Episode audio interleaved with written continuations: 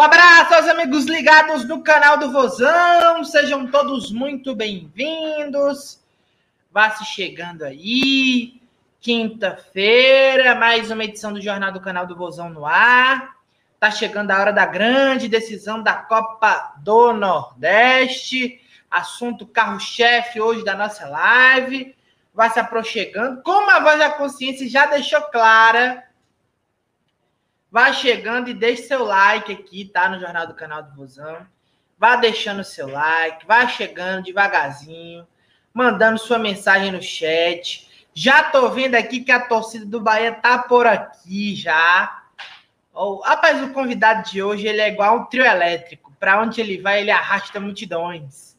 Então o negócio aqui hoje vai ser agitado. Alô, torcida do Ceará, apareça. Hoje vamos para um chat cristão, é uma rádio católica. Não, tô brincando. Então, abraço para todo mundo, sejam todos muito bem-vindos. Vão chegando, vão deixando like, vão deixando suas mensagens. Pessoal que já tá reparando que eu cortei o cabelo, né? Antes tarde do que nunca, né? Meu cabelo tava grande pra... Agora, como diz a turma, tava grande pra porra, mas agora está tudo resolvido, tá certo? Então, já estão perguntando pelo nosso convidado, Lívia. Então, eu vou logo lhe chamar. Lívia, abre a porta aí, entra, que a galera já quer saber do, no, do nosso convidado, que o homem é importante, o negócio é sério. Mais uma edição do Jornal do Canal do Vozão no ar, Lívia. Tá chegando a hora, hein? Tá chegando a hora, tá chegando a data da primeira grande decisão da Copa do Nordeste. É Ceará e Bahia, Bahia e Ceará em Pituaçu. Jogo importantíssimo nessa sequência do Ceará, Argentina, Bahia, Bolívia, Castelão, Bolívia de novo. Isso. Depois Castelão, depois uh, jogamos na Arena de novo pela Copa Sul-Americana. Então, uma sequência insana, mas vamos por partes. E que parte, hein? Primeira decisão da Copa do Nordeste. Olá, Rodrigo. Quase seis anos, quase seis anos, não, seis anos exatamente, que nós estávamos no Castelão para a decisão, né, em 2015. Nós temos toda uma história em relação a isso. Agora, a melhor definição que você deu para o nosso convidado é a verdade. Rapaz, o homem é o trio elétrico mesmo. Ele arrasta multidões aqui, o chat aqui, viu? O pessoal do Bahia tá chegando com tudo. Eu quero primeiro agradecer a ele por ter aceito o nosso convite. A agenda dele é lotada. O cara se garante, é formado em relações públicas. É o Matheus Barbaço, pode já colocar ele aqui, voz da consciência, traga o homem para cá. E, gente, Primeiramente, eu quero dizer, por favor, acima de tudo, respeito com o nosso convidado. Comportem-se, porque a voz da consciência aqui, ela não tem pena não, viu, menina? Ela taca logo o bloco aqui e com muito respeito, mas vamos falar do nosso adversário. Terceira decisão de Ceará e Bahia, Bahia e Ceará. Ô, Matheus, como é que vocês estão? Estão com faca nos dentes? Estão com muita raiva? Diz aí como é que tá o Bahia. Muito obrigada aí por ter aceito o convite do canal do Vozão. Valeu, antes de qualquer coisa, eu que agradeço aí pelo convite. Satisfação, a honra estar aqui.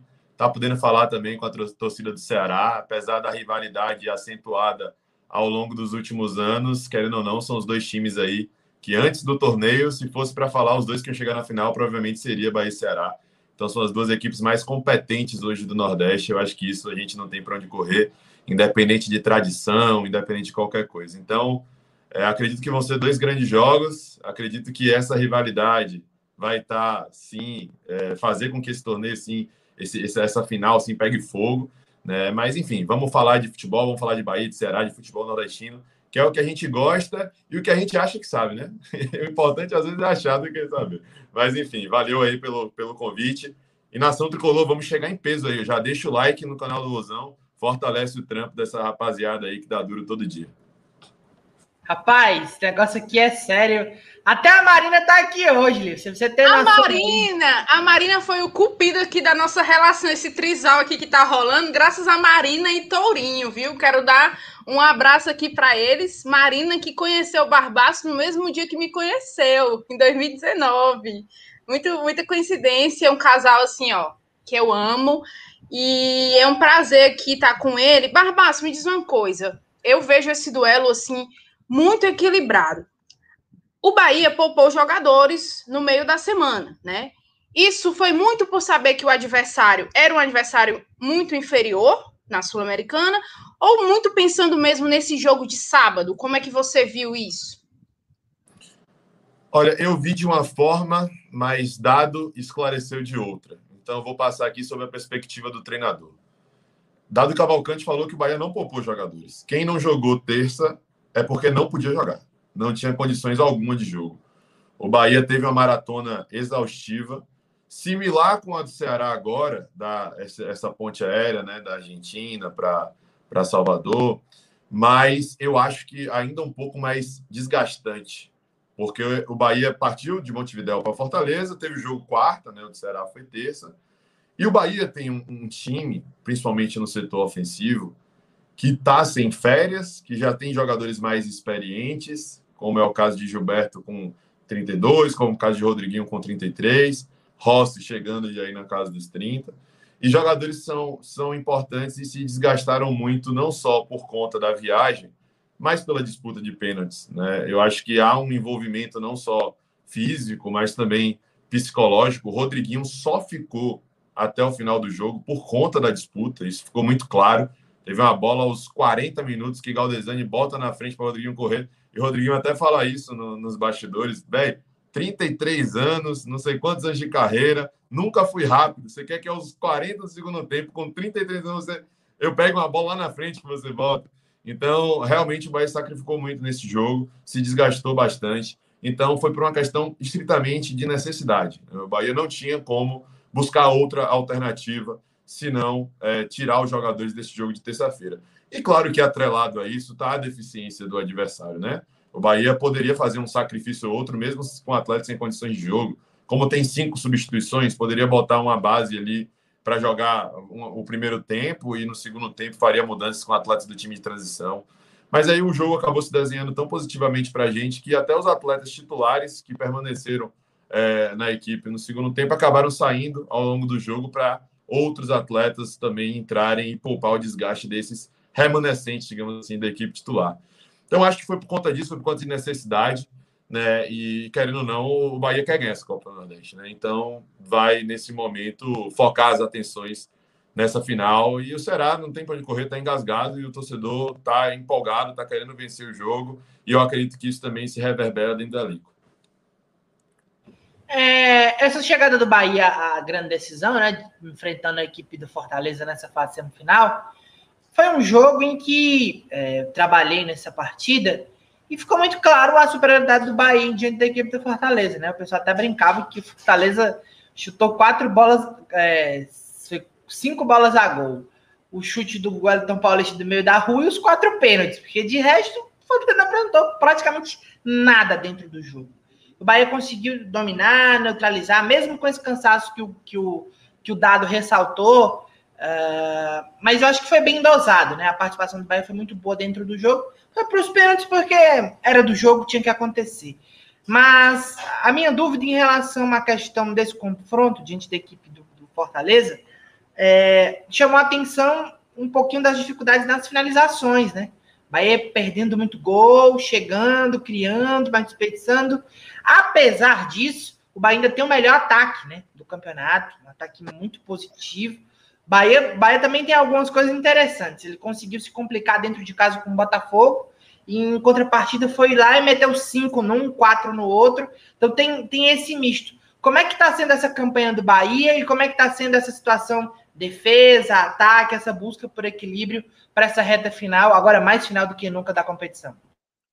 Dado falou sobre isso também nos bastidores, né? Que se tinha um time para ganhar ao longo dos 90 minutos era o Bahia. O Bahia fez por merecer. Mas tinha um enredo que estava pronto e não podia ser desconfigurado, né? Para o goleiro do time de transição, chegou o Bahia dois anos atrás, ninguém conhecia muito bem, estava jogando só o Campeonato Baiano, assumiu o posto e poder se sagrar como herói. Não à toa, no jogo da Sula, ele foi e pegou mais um pênalti. Então, tá com a confiança muito elevada e aí tinha todo um propósito, eu acredito, eu acredito muito nisso, para ele poder é, acabar se destacando nessa partida. Cara, o Bahia é, era um time que oscilava muito, né? O Bahia, de dado Cavalcante, viveu uma crescente até inesperada, eu confesso, no final do Brasileiro de 2020, que acabou em 2021. Não só pela goleada contra o Fortaleza, mas pelo rendimento contra o Atlético Mineiro fora de casa, pelo rendimento contra o Santos aqui, que fez com que o time desacreditado, que o próprio torcedor acreditava que ia cair, não tinha para onde correr, buscasse até uma vaga na Sul-Americana. Depois disso, não teve tempo para descanso, já começou outra temporada. Eu acho que o, o, o Ceará até fez um, um, processo de recuperação um pouco maior. O Bahia botou jogadores que tinha ali. O Bahia não se deu ao luxo de ficar contratando ao longo da reta final do brasileiro, porque não sabia como ia ficar a situação. Existia uma indefinição muito grande com relação à, à queda ou permanência e tudo mais. Então, essas contratações foram acontecendo ao longo do processo. O primeiro reforço do Bahia para a temporada 2021, ele estreia diante do Altos, no 5 a 0 que é German Conte. E até o jogo contra o Altos, já tinha passado Bavi, já tinha tido esse jogo contra o Botafogo da Paraíba em Pituaço, estreia na competição. Já tinha acontecido muita coisa. No jogo contra o Fortaleza, Conte está lá de novo, entra ao longo da partida Tassiano e Galdesani. Então foi um Bahia que, é, assim, foi, é, como a galera fala, né, corrigindo os defeitos ali, corrigindo os problemas ao longo da trajetória, né? Foi com o bonde andando, tentando ajustar uma coisa ou outra. E nesse processo, oscilou demais. A sequência do Bahia era perder o Bavi, dar 4 a 0 no esporte. Perder do CSA fora de casa, dar 5 a 0 no Altos. Perder do Fortaleza fora de casa. E era um negócio sim, era céu, inferno, céu, inferno, céu, inferno. E agora acho que o Bahia está cinco ou seis jogos, não, não, tenho certeza, invicto. A dupla de zaga, né? Luiz Otávio estreou diante do Manaus na Copa do Brasil. Está invicta, está sem perder ainda nessa temporada. Luiz Otávio e Conte, que era o grande problema do Bahia em 2020. Além dos outros, esse era o que estava mais acentuado. E o time foi se encontrando, foi tendo uma cara, foi tendo uma identidade. E hoje, o Bahia é um time de imposição, assim, um time de que propõe o jogo, um time que está procurando promover o resgate desse DNA do Bahia, campeão de 88, o Bahia que foi para a segunda partida contra o Internacional no Beira-Rio, com o resultado é, no bolso, mas não botou ele debaixo do braço e se garantiu, jogou para cima, empatou no Beira-Rio e foi campeão, agredindo, tendo chance, tendo oportunidade de matar o jogo a todo momento. Então, esse resgate, por mais que guardadas as devidas proporções, tem acontecido e o Bahia tem sido um time cada vez menos reativo e cada vez mais propositivo. É claro que às vezes peca na recomposição, a gente viu no jogo contra o Fortaleza, vocês devem ter acompanhado na fase de grupos. Foi um time que o primeiro gol tinha um vão no meio-campo, porque a galera estava toda na frente, Justa chutou sozinho. Né? Mas é um time que está procurando encontrar esse termômetro, esse equilíbrio. Tassiano faz parte desse processo. Esse meio-campo criativo, que não tem tanta combatividade, mas tem muito poder e capacidade de, de, de articulação com Daniel Tassiano e Patrick De Luca, tem entregado um resultado bacana. E ao longo desse processo, o Bahia vai se ajustando. Hoje, não é aquele time que a gente fala que confia é, bastante e que tem segurança, que vai fazer bons jogos e vai se sagrar campeão. Mas é um time que o torcedor, é, pelo menos, acredita um pouco mais nessa temporada. Mas, assim, os, os mesmos receios de sempre que um, uma decisão acabam causando, querendo ou não, né? Mas o, o, Bahia hoje não é o mesmo Bahia, por exemplo, da decisão da Copa do Nordeste 2020. Isso eu tenho certeza. O Rodrigo, falou bem do, o Rodrigo falou bem do ataque aí. E o Ceará tem a melhor defesa, né? Também com o Luiz Otávio e com a chegada do Messias. Cara, meio que é... coincidiu, né? Meio que coincidiu, porque quando o Luiz Otávio começa a fazer dupla de zaga com o Conte, Uh, o Messias chega aqui para fazer dupla de zaga com o nosso Luiz Otávio. Então, com, foi praticamente ele casado ali naquele mesmo momento. E as duas zagas estão muito bem. O Ceará, por exemplo, é, além da, da fase invicta, é, com os dois, só tomou um gol e foi de pênalti. Então, e eles nem estavam nem perto do lance. Quem fez o pênalti foi o Mendonça, não cobra esse escanteio rápido do, do Jorge Wilstermann. Mas, assim, de resto, vai ficar difícil, Olivia. Os dois times têm ótimos ataques, os dois times têm boas duplas de zaga. Onde é que, onde é que vai ser o, o decisivo? Quem é que pode definir esse confronto, Olivia? O que, é que você acha, Olivia? Eu espero que Vina, né? Eu espero que seja o Vina. É, que a gente até estava falando ontem, né, Rodrigo? Que os pontos que a gente acha de superioridade do Ceará, os pontos mais fracos no Bahia. Eu acho que o nosso grande diferencial, o Vina, pode definir, o Ceará precisa muito dele. Sem ele, a gente perde demais. O Barbaço pode até falar também, já que ele conhece bem o Vina, né? Sim, só para falar, tem muita gente perguntando. O Jorge Wilson também, o Bolívia tá 0 a 0 tá? Jogo empate. Com 13 minutos de jogo, o Bolívar perdeu um pênalti, mas o jogo segue bem disputado. O Jorge Wisterman já acordou, uh, participando bem do jogo. 33 minutos, tá 0 a 0 né? Se, se puder ser empate terminar assim, tá ótimo. Mas pode continuar ali. Não, eu queria também que o Barbas falasse um pouco dele, do Vina mesmo. Um cara que já passou por aí. Um ca... tem, alguém falando comigo, hein? Tem alguém falando. e eu queria que ele falasse um pouco disso, que eu acho que é o grande cara do, do Ceará. E depois ele dessa perspectiva do que ele acha. Quem pode decidir pelo Ceará, na minha opinião, Vina. E, e a gente depois falar quem pode decidir pelo Bahia, fazer esse contraponto. Cara, Vina é um grande, uma grande figura, um grande amigo. Falei com ele depois do jogo do, do Ceará contra Vitória, antes do jogo do Bahia contra Fortaleza. Ele disse para mim que estava lá esperando os jogadores do Bahia chegar para poder cumprimentar e tudo mais. A torcida tem um carinho absurdo por ele é, e ele tem um carinho absurdo pelo Bahia. A gente fez uma live com ele nesse período de paralisação do futebol, lá no canal e ele, ele falou muito do, do, do, quanto o Bahia é representativo na, na, no ressurgimento dele, na, na sua trajetória do futebol. Porque ele estava treinando em casa, depois de ter sido afastado do Atlético Paranaense. O Bahia contratou ele no meio ali de, de 2017, questionado, sem ritmo, estreou fazendo até gol, mas teve muitos problemas naquela, naquela meio temporada para o final e em 2018 ele caiu nas graças da torcida, principalmente por conta da, daquela dancinha. Eu acho que aquilo foi a virada de chave. Não, não é só por isso, para não tirar os méritos dele, evidentemente. Mas aquilo foi a virada de chave para ele reconquistar o torcedor. Depois de reconquistar o torcedor, ele mostrou dentro de campo a sua capacidade. Foi muitíssimo bem ao longo da temporada 2018. Ganhou aquele título baiano que para a gente não, não, não valia só uma taça. A gente tem 49 títulos, né? Então, assim, um, um, ou outro, às vezes, principalmente nos moldes do baiano de hoje, que a gente bota time transição, não é tão relevante mais assim. Mas aquele, meu irmão, era uma guerra assim que o Bahia moralmente precisava ganhar. E ganhou, e ele foi um dos personagens principais, fazendo gol, dando assistência na final, metendo dancinha no Barradão. Então, assim, foi um cara muito, muito importante. E realmente é um jogador para poder ficar ligado. Realmente também eu acredito que é um cara que, por mais que ele tenha uma relação boa com o Guilherme com o Diego Serri, que era o nosso diretor de futebol, já saiu.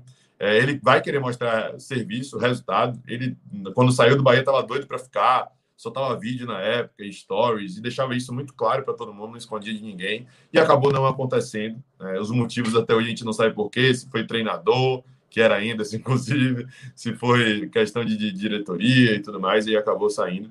Então, acho que ele quer dar essa resposta, vai estar motivado para isso. Resta o Bahia procurar neutralizar. Né? O Bahia. É de... E o de vocês? Quem é esse cara aí que você apostaria? O cara que pode ser o diferente aí nesse jogo? Cara, o cara da gente tem mudado muito, né? De maneira geral, a gente fala que é Gilberto. Mas Rodriguinho tem decidido bastante também. Rodriguinho é, ressurgiu depois daquele 4x0 contra o Fortaleza e, e tem sido jogador fundamental numa posição nova, jogando como segundo atacante, próximo da área. Ele hoje, eu, eu, não sei depois dessa semana, tá? Mas eu vi dados do SofaScore que era um meia com maior participação em gols da temporada no Brasil inteiro, e com passes, com assistências e com, com gols mesmo. Então é um cara que pode decidir. E Rossi, o inesperado, né? A gente não estava esperando tanto de Rossi, achava que Oscar Ruiz ia chegar já para ser titular. E Rossi começou a temporada muitíssimo. Terminou, na verdade, 2000, a temporada 2020/2021 muitíssimo bem. Começou essa bem. Ao longo de toda a temporada 2020, para vocês terem ideia, ele fez cinco gols. Agora ele já tem cinco gols. Então é um jogador que está também entregando um resultado bacana. É o líder de assistência da Copa do Nordeste, mas é o artilheiro da Copa do Brasil, de maneira geral. Então, essa linha de frente do Bahia, eu acho que tem capacidade para poder decidir. Mas aí, o meu queridinho é Gilberto, não tem para correr, é o homem gol. É, eu posso falar isso aqui sem nenhuma soberba, salto alto, qualquer coisa, porque eu acho que todo mundo concorda que é o melhor centroavante do Nordeste há um bom tempo. Então, enfim, eu deposito minhas esperanças nele, mas eu acho que o conjunto do Bahia, principalmente a solidez do sistema defensivo, que era algo que a gente sentia muita falta, inclusive a gente pontuava que era algo que o Ceará tinha. O Ceará ganhava muitos jogos no, na imposição física e, e, conseguindo neutralizar os adversários ali atrás e sair em velocidade. E a gente tinha muita dificuldade com isso, e agora o Bahia investiu pesado na zaga e aos poucos está conseguindo solucionar esse problema. Então, eu acho que o ponto forte é, é realmente Gilberto e tomara que ele decida. Você viu, é. você viu o superchat aí, Lívia? Bota na tela aí. Não, na verdade, eu quero só esclarecer. O chat está meio, né? Tá bem polvoroso. Tem o Rodrigo, sabe, Matheus? Vou te dar. Um, o Rodrigo dá aula para crianças, certo?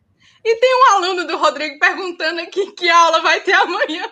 É o Heitor, Lívia, tá assistindo. Você tá vendo que Heitor tá mandando mensagem aí? E eu, tô, e eu, e eu segurando pra não rir, né? Porque uma criança. Que aula vai ter amanhã? O pessoal se matando. Espetacular! Ainda bem, ainda bem que ele não vai conseguir interpretar muita coisa aqui, muita não. Coisa. Ai, meu Deus. Beijo, Heitor. Obrigada, Heitor, pela audiência. Leia Mateus, aí. Você que é de internet, você sabe, né? é aleatório demais essas coisas, são muito boas. Então, vamos lá.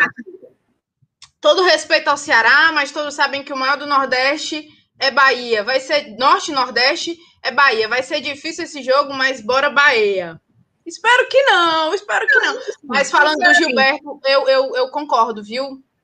Cara, eu acho o Gilberto assim, era o meu sonho. O Gilberto vir para cá. Eu, acho ele muito, muito bom. Viu, Lívia? Eu, acho sinceramente, para esse jogo, eu acho que a gente precisa entender algumas coisas que são claras, mas que o futebol permite com que as pessoas não consigam ter clareza nas suas ideias mentais. Uh, é o seguinte: hoje o Ceará e a equipe do, do Bahia são os dois principais clubes do Nordeste. Acho que de forma estrutural, acho que de forma de elenco. E é, aparentemente, é, para esse jogo, que o que se, o que está pegando, assim, até para ser algo que vá definir, é a questão mesmo do detalhe, né? Porque as equipes estão muito equilibradas, as equipes estão muito equilibradas mesmo, mas uh, uh, hoje no momento o Ceará ele vive um momento interessante na sua história. Acho que não é nem no ano, é na história do Ceará. Acho que é isso que deixa o torcedor bastante motivado. Mas eu queria entender do, do Matheus o seguinte: o Bahia hoje ainda é a grande potência do nosso futebol, estruturalmente, na parte financeira, ainda é um case de muito sucesso. Nós também vivemos um grande momento estrutural, financeiro, tal, mas o Bahia, inevitavelmente, é. Ô, Olivia. E socialmente, tá? Eu quero aqui deixar bem claro. Isso aí, pra mim, Bahia. Isso aí eu não quero nem falar, porque aí pisa muito, sabe? Aí, pisa é, muito. Aí é, demais. Aí é mesmo que entrar na jugular. Mas assim, é. aí esportivo, Uh, o, Bahia tem essa superioridade estrutural, mas uh, nos últimos anos, os encontros entre Ceará e Bahia nivelaram demais o Ceará dentro do confronto. Porque o Ceará consegue, tá conseguindo ir muito bem, tá conseguindo participar bem desses confrontos. Vem de dois títulos, né? No intervalo de tempo. É, seis, são seis anos já, Lívia? Seis anos, então. Uh, tem dois títulos o Ceará, o Bahia ainda não conseguiu conquistar esse título em cima do Ceará, e acho que é, é isso que está pegando, eu acho que é esse grande engasgo que o Bahia quer tirar. Mas para vocês, porque a gente está vendo do nosso ponto de vista, a gente, nós, nós estamos nos achando a espinha na garganta de vocês. A gente quer saber a garganta. Fala aí, garganta. O quanto que é incômodo nós estarmos na garganta de vocês e como vocês avaliam esse momento do Ceará? Cara, e tem gente que limita até a análise às finais, mas tem outras situações para serem abordadas. O Bahia estava fazendo um primeiro turno em 2019 extraordinário com o Roger Machado. Foi um esquema de jogo que uma hora se tornou previsível demais. Inclusive, foi algo que a gente bateu muito na tecla na época.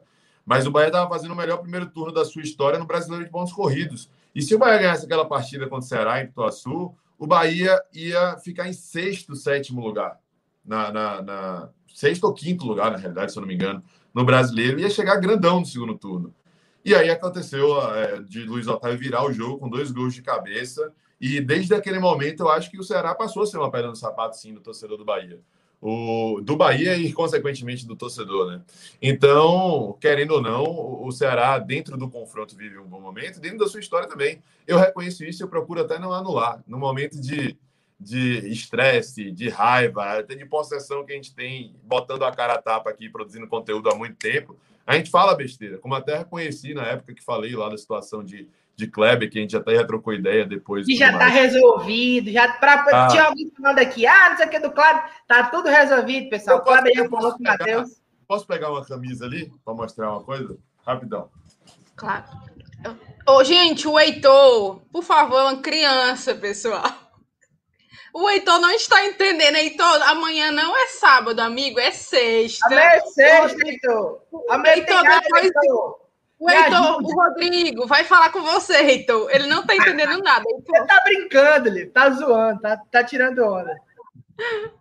Oh, vai, é... vai, vai, Matheus. Eu, eu, eu falo costumeiramente assim, ao longo dessa trajetória, eu não gosto muito de fazer amizade com jogador, porque inevitavelmente o cara pode ser a estrela do meu time. Uma hora eu vou falar mal. Pode ter certeza que uma hora eu vou falar mal. Aconteceu com o Zé Rafael já, imagine. Então, enfim.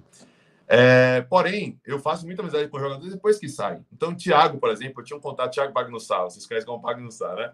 É, tinha uma relação muito boa com ele aqui. Ele, inclusive, me agradecia às vezes por algumas críticas. Já trocamos uma ideia várias vezes quando ele estava aqui, mas a gente é, teve uma amizade, uma amizade um pouco mais acentuada quando ele saiu. E aí ele me entregou essa camisa aqui, ó, depois do jogo aqui pelo brasileiro, né? E ele me mandou o, o vídeo de, de Kleber depois para falar que tava tudo tranquilo, né? Mostrando medalha, resenhando tal. Falou comigo no privado, falou, cara, não liga para isso não, a galera, assim, a galera intensifica muitas vezes as coisas. Mas eu falei, tô, tô errado, é algo comum no futebol, tá? Esse tipo de expressão, por exemplo, que eu utilizei, é algo comum. A gente usou muitas vezes aqui, pô. Tinha um cara, eu lembro até hoje, de um time daqui, Birigui, que o pessoal ficava, só falta levar gol de Birigui. Aí levava gol de Birigui, entendeu? Então são coisas comuns do futebol, mas isso não isenta nenhum tipo de erro. Então, enfim, esclarecido. E aí, por mais que às vezes a gente tenha um momento de raiva, por mais que a rivalidade esteja acentuada e, e, e feche um pouco a nossa ótica em algumas situações, principalmente em, em, momentos de sangue quente, não tem como deixar de reconhecer que o momento do Ceará é muito bom. O Ceará, e eu acho isso ótimo, assim, sabe? Não para ter alguém à frente do Bahia, mas para poder levar a competitividade e fazer com que o Bahia queira mais. Né? Então, isso é muito bom. E, e, eu reconheço sem problema nenhum esse momento do, do Ceará. É, e, e com, principalmente nos confrontos contra o Bahia. E eu acho que isso entra em campo. Para mim, retrospecto recente, em termos de resultado, e, e, retrospecto também antigo, porque o Bahia tem a vantagem de maneira geral, não entra em campo. Mas a, as questões externas entram. O, o, a rivalidade de Bahia e Fortaleza mesmo ficou muito forte nessa do, do, da reta final do Brasil do ano passado para cá.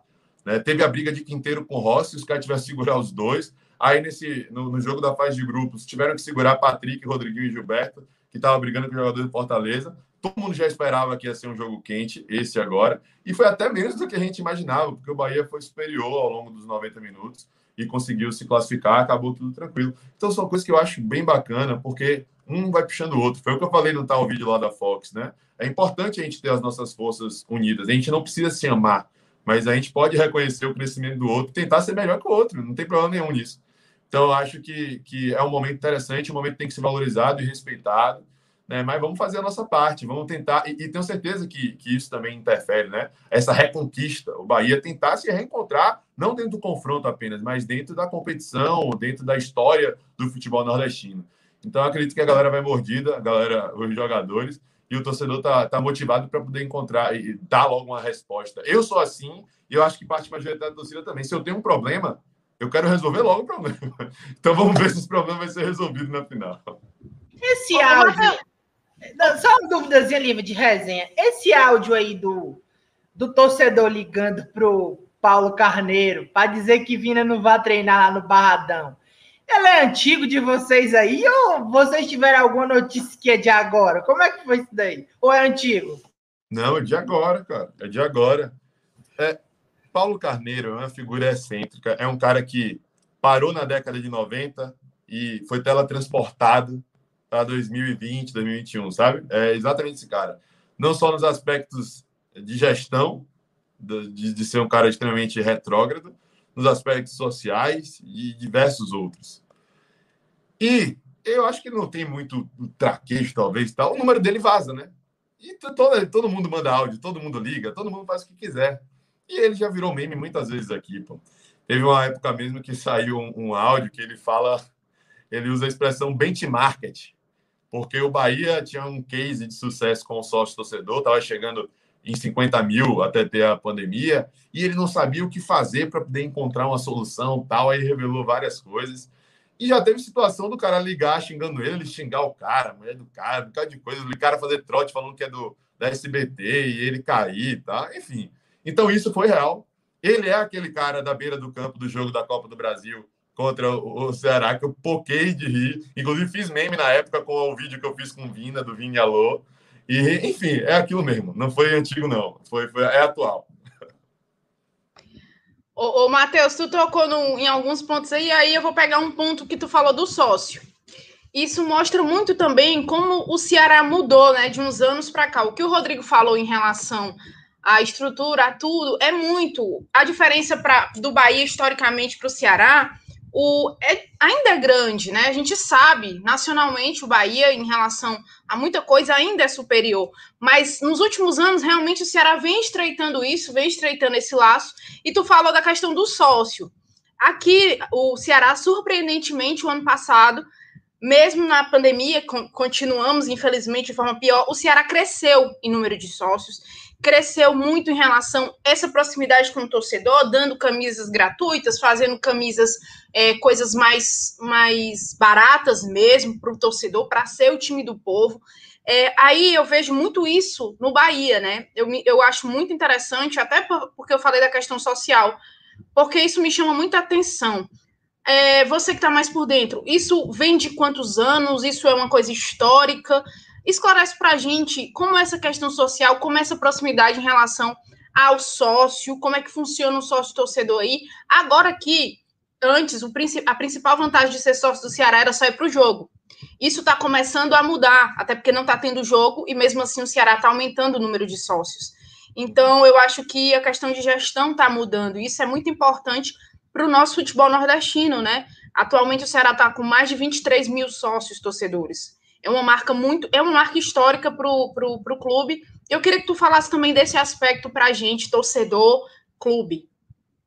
Apesar do retrospecto em campo pesar muito, né? Nesse sentido de é, o torcedor brasileiro é resultadista, é realmente surpreendente o, o fato do Ceará tá, ter crescido, porque aqui no Bahia houve um impacto grande Bahia promoveu algumas ações aí para poder tentar estancar a sangria e inventar um, evitar um impacto maior, mas não conseguiu, né? Caiu bastante o número, hoje deve girar em torno de 25, 26 mil também, se eu não me engano, mas chegou perto de 50 mil.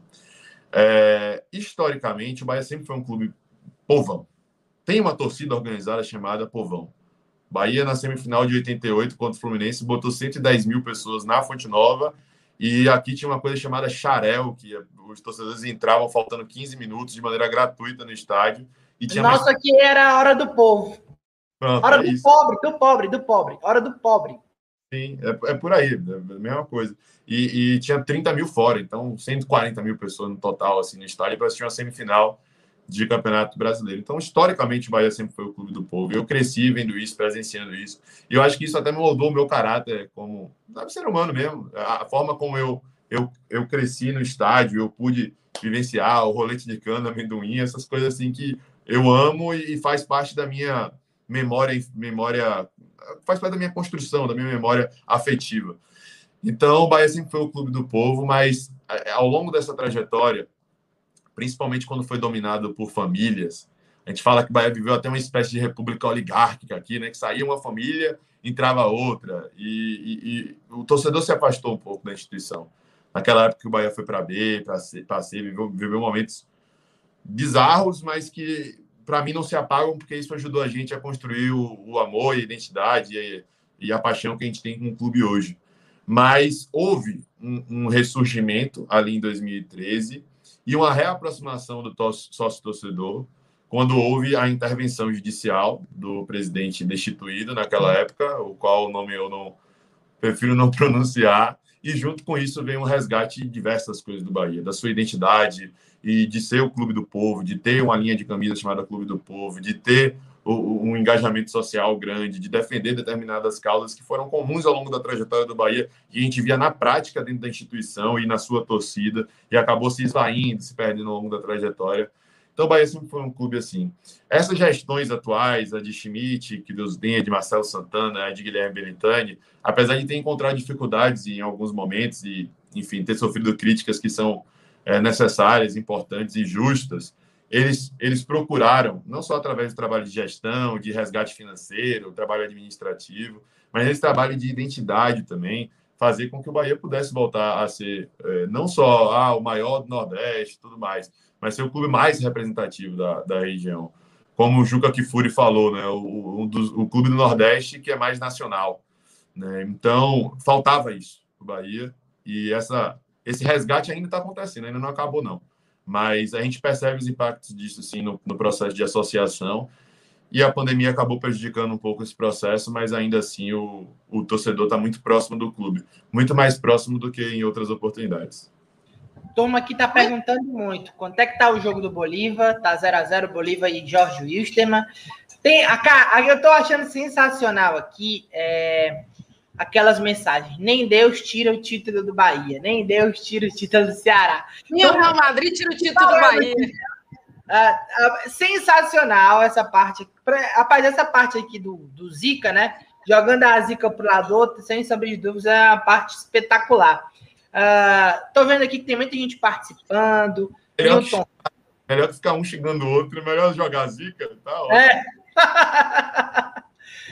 Túlio Nascimento, Neymar Cearense, enfim, Thiago Silva, o Hector, o Heitor, o Matheus Ramalho.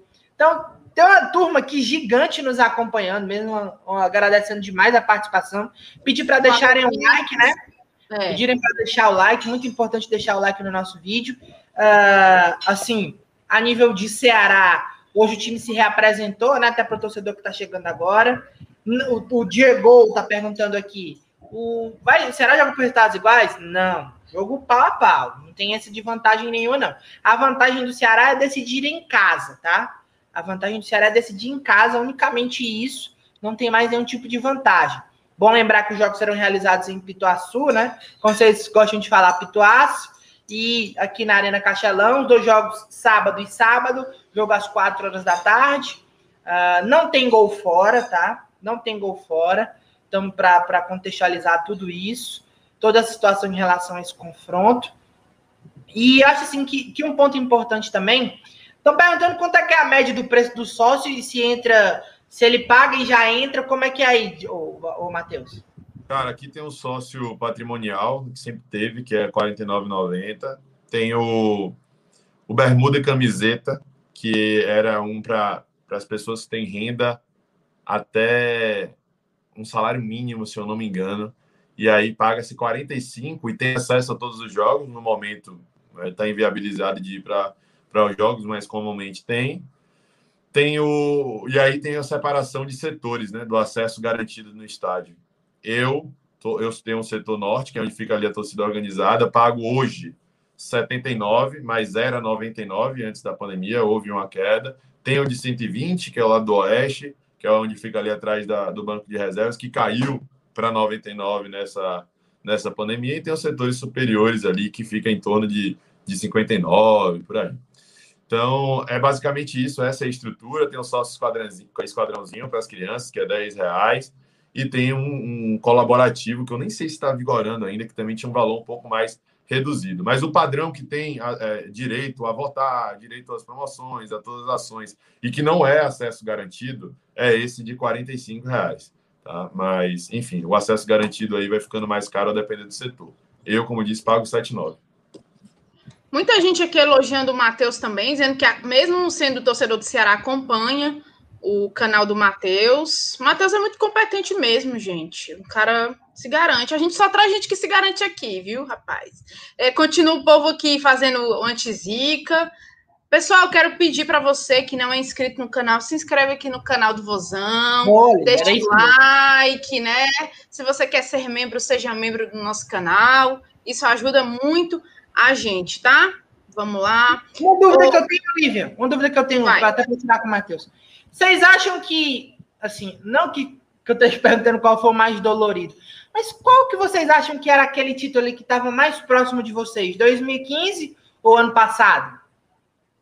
Ah, velho, o do ano passado a gente queria muito vencer, porque a gente perdeu o de 2015 e 2018 contra o Sampaio Correia. Ganhamos em 2017, mas tivemos esse, esse revés aí e tal contra as duas equipes. Fomos eliminados também pelo Sampaio na fase de grupos em 2019. Então, em 2015, em 2020, eu acho que tinha uma obrigação maior, assim, né? O torcedor exigia mais o título do que lá em 2015. 2015 a gente acabou sendo campeão baiano, dando 6 a 0 na final e tal. O torcedor, aspas, muitas aspas, meio que deixou um pouco passar no contexto daquela época.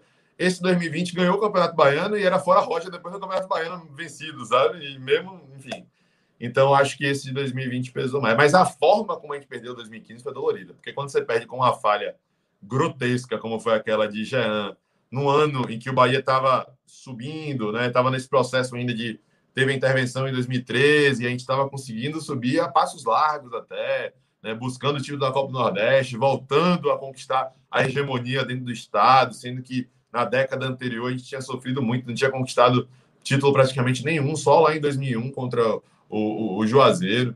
Então, é, tinha todo um clima de compreensão, talvez, em 2015, mas claro, a galera ficou chateada. Agora, esse 2020, a galera ficou puta da vida, porque era obrigação vencer. Barbaço, a Fonte Nova é hospital de campanha aí? É, né? Exato. É. Chegou, chegou, a ser desativada?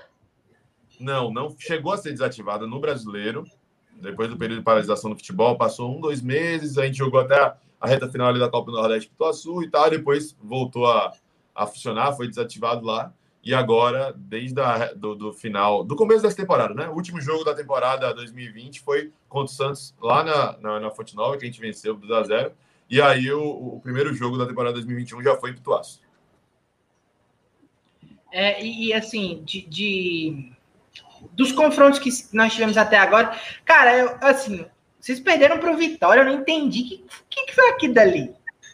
Aquilo, acima de tudo, foi um erro de estratégia. Dado fez uma mudança que hoje ele não faz mais, que eu acho que Henderson fez de maneira equivocada no jogo contra o Bahia, botando o Gustavo Blanco.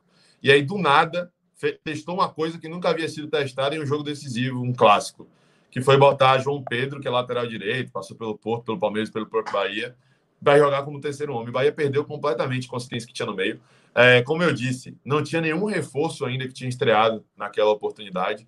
Né? O Bahia estava com ataque ainda com, com Rossi, Gabriel Novaes e, e Gilberto. Rodriguinho jogando mais recuado, de meia, ainda meio deslocado.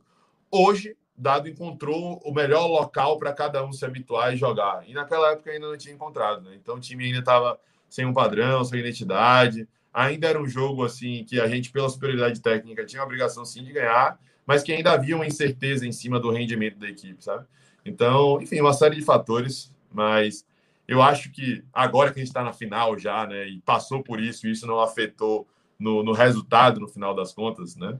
Talvez só de questão de vantagem né, nessa final, de poder decidir em casa, pode dizer que isso foi importante para o processo de crescimento do Bahia. Porque de lá para cá, principalmente depois desse jogo, muita coisa foi mudada não só com a necessidade de contratações que se acentuou, mas em relação a isso que eu estou falando bastante, do padrão de jogo, né? De Rodrigo ir para o ataque, de encontrar ali é, um meio um pouco mais criativo, né? De parar com o maluquice de botar lateral no meio campo e botar um, um estilo de jogo mais adequado. Então, até essa derrota aí foi importante para a gente. Agora, no final das contas, eles estão fora da final e a gente está na final. O pessoal está é... só lembrando aqui, Barbaço, Carlos Vinícius, o Barbaço deve saber, mas eu vou ler, né, participação. Não sei se o, o Barbaço sabe, mas em 2015, o primeiro oh. treinador do Ceará era o Dado Cavalcante, e depois ele foi demitido e o Ceará contratou o Silas, que foi o treinador campeão de 2015.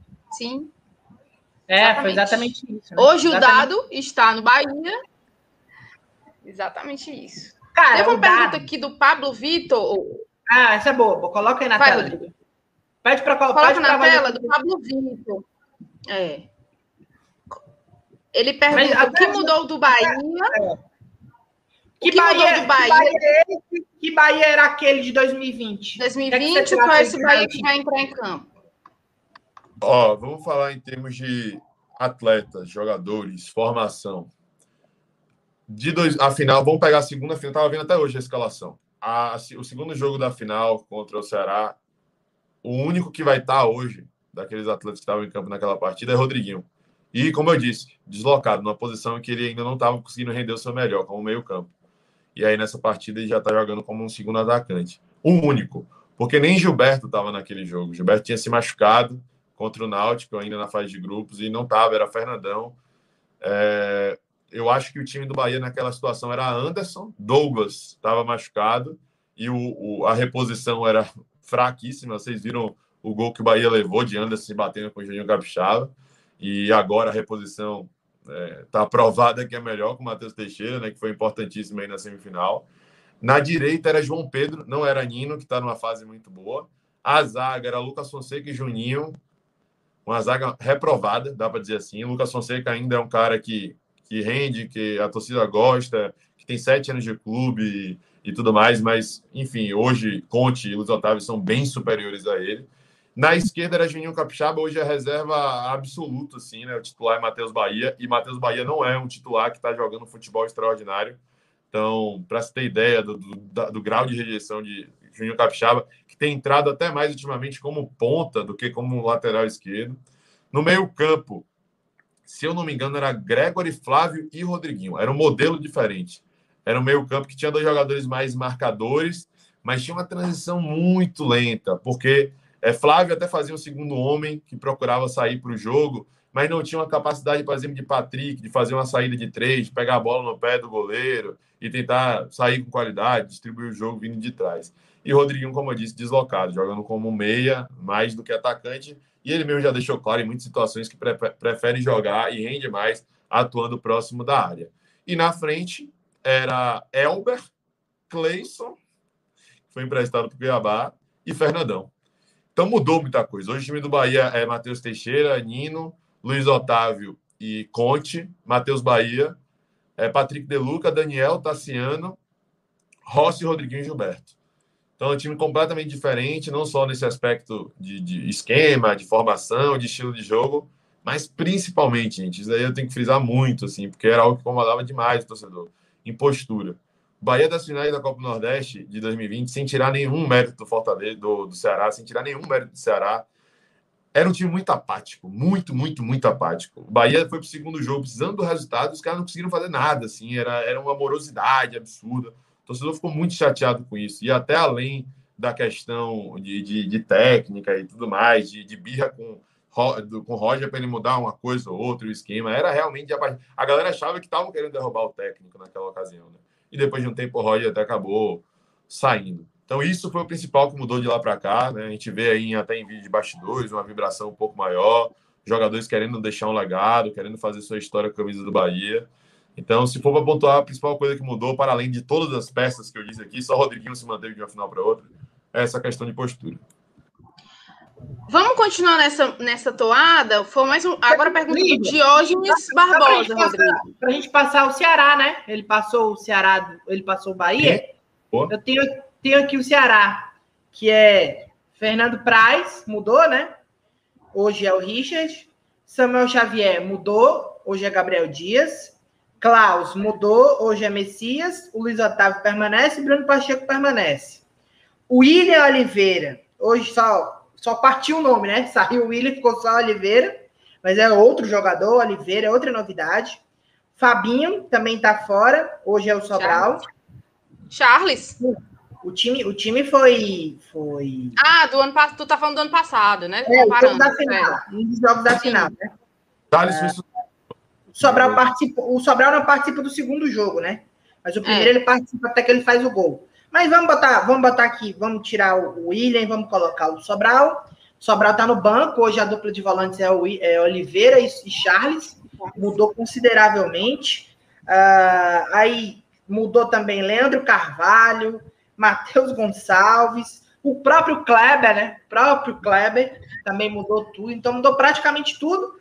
Ficou no Ceará Luiz Otávio, Bruno Pacheco, Vina, praticamente só, né? E as peças que o Ceará modificou, modéstia à parte, modificou todas para melhor. melhor. Todas para melhor, mas muito melhor mesmo, assim. Eu até brincava com um colega meu, cara, os caras perderam a final levando o gol do Matheus Gonçalves. Aí você tira também da, do nosso linguagem também da putaria, né? Você tomar gol do Matheus Gonçalves. Matheus Gonçalves nem chutar uma bola, para você ter noção aí da situação. E a gente ainda conseguiu vender ele dentro de uma caixa de presentes aqui pro, pro Cerro Portenho. Vendemos ele por Cerro. O Charles também permanece, né? Mas, assim, lembraram aqui. Mas é essa base, é o que a gente mudou, a gente mudou para melhor. Só para contextualizar, tá, Lívia? Pode ler a pergunta. Acho que, acho que o principal que a gente mudou foram os pontas, né? Que eram as, o grande gargalo do Ceará. Pô, você trocar Leandro, você trocar. Vou tirar o cavalo dessa, vai. Não, trocou... Não, a gente trocou Matheus Gonçalves por Speed Mendonça. Pelo amor de Deus. Como é que vocês engoliram essa do Speed aqui no Ceará? Vocês ficaram pé da vida ou você. Como, como é que foi isso aí? A torcida é meio dividida com o Mendonça, né? Eu acho que a maioria até gosta. Mas é porque ele jogou aspas, tá? Pouco. Ele veio no brasileiro, no meio do brasileiro, e jogou até o final da temporada. Entregou um resultado bacana. É tinha uma birrazinha com relação a pecar na, na, hora da finalização, que eu acho que ele até evoluiu nesse sentido bastante. Aprendeu, aprendeu a chutar. Aprendeu a chutar, mas era uma birra que o torcedor tinha. Mas, assim, é, de maneira geral, principalmente quando teve ciência dos valores, para entender a situação do Bahia hoje, o torcedor não ficou muito chateado com isso, não. Teve uma parcela que ficou, mas a, a maioria eu acho que não ficou chateada com isso, não. Porém, Mendonça é aquele negócio, né? A mesma coisa de Tite, que foi agora para o Fortaleza, né? Para o rival, é, de outros jogadores, aqueles jogadores que já passaram por aqui, e deve acontecer aí também. Todo ano é especulado, né? Todo ano tem a, o selo de viuvez e a galera fala: oh, pode, pode voltar, pode voltar. E o, e o diretor tem de conversas e o cara gosta daqui e tal. Aí todo ano surge especulação. Até com Talisca, que ganha milhões e milhões por mês, todo ano surge especulação. Então era essa a situação de Mendonça, né? Aí quando viram agora que talvez tivesse uma oportunidade de trazer quando o contrato chegasse, quando pudesse assinar um, um pré-contrato, e foi para o Ceará, teve gente que ficou chateada. Mas quando vieram aí outras peças e Rossi cresceu também, o torcedor nem ligou muito para isso. É, pronto, Rodrigo, eu vou entrar aqui no chat, tá? Tem uma pergunta aqui do Diógenes Barbosa que eu guardei. Matheus, como é que você viu o Ceará em 2020 e como é que você vê o Ceará agora em 2021? O que você acha que mudou na sua perspectiva de vista como torcedor do Bahia? Como é que você vê o Ceará de 2020 para esse ano? Eu acho que é um time mais consolidado, né? Um time que que não teve as conquistas e o rendimento que teve à toa. A gente falava aqui, já mencionando mais uma vez, que quando comparava Bahia e Ceará em termos técnicos mesmo, de campo, de jogo, a gente percebia uma imposição física muito grande do time do Ceará. O Ceará conseguia uma sustentação no meio, uma solidez do sistema defensivo, e aí na hora de sair, saía em velocidade. E o time do Bahia, assim, no rigor da palavra mesmo, quando a gente via, parecia um time muito frágil, muito fraco, assim.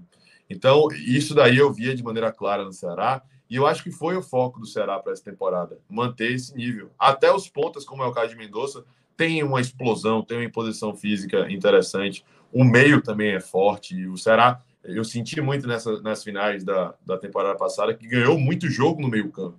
Né? Conseguia ser, se impor ali no meio-campo.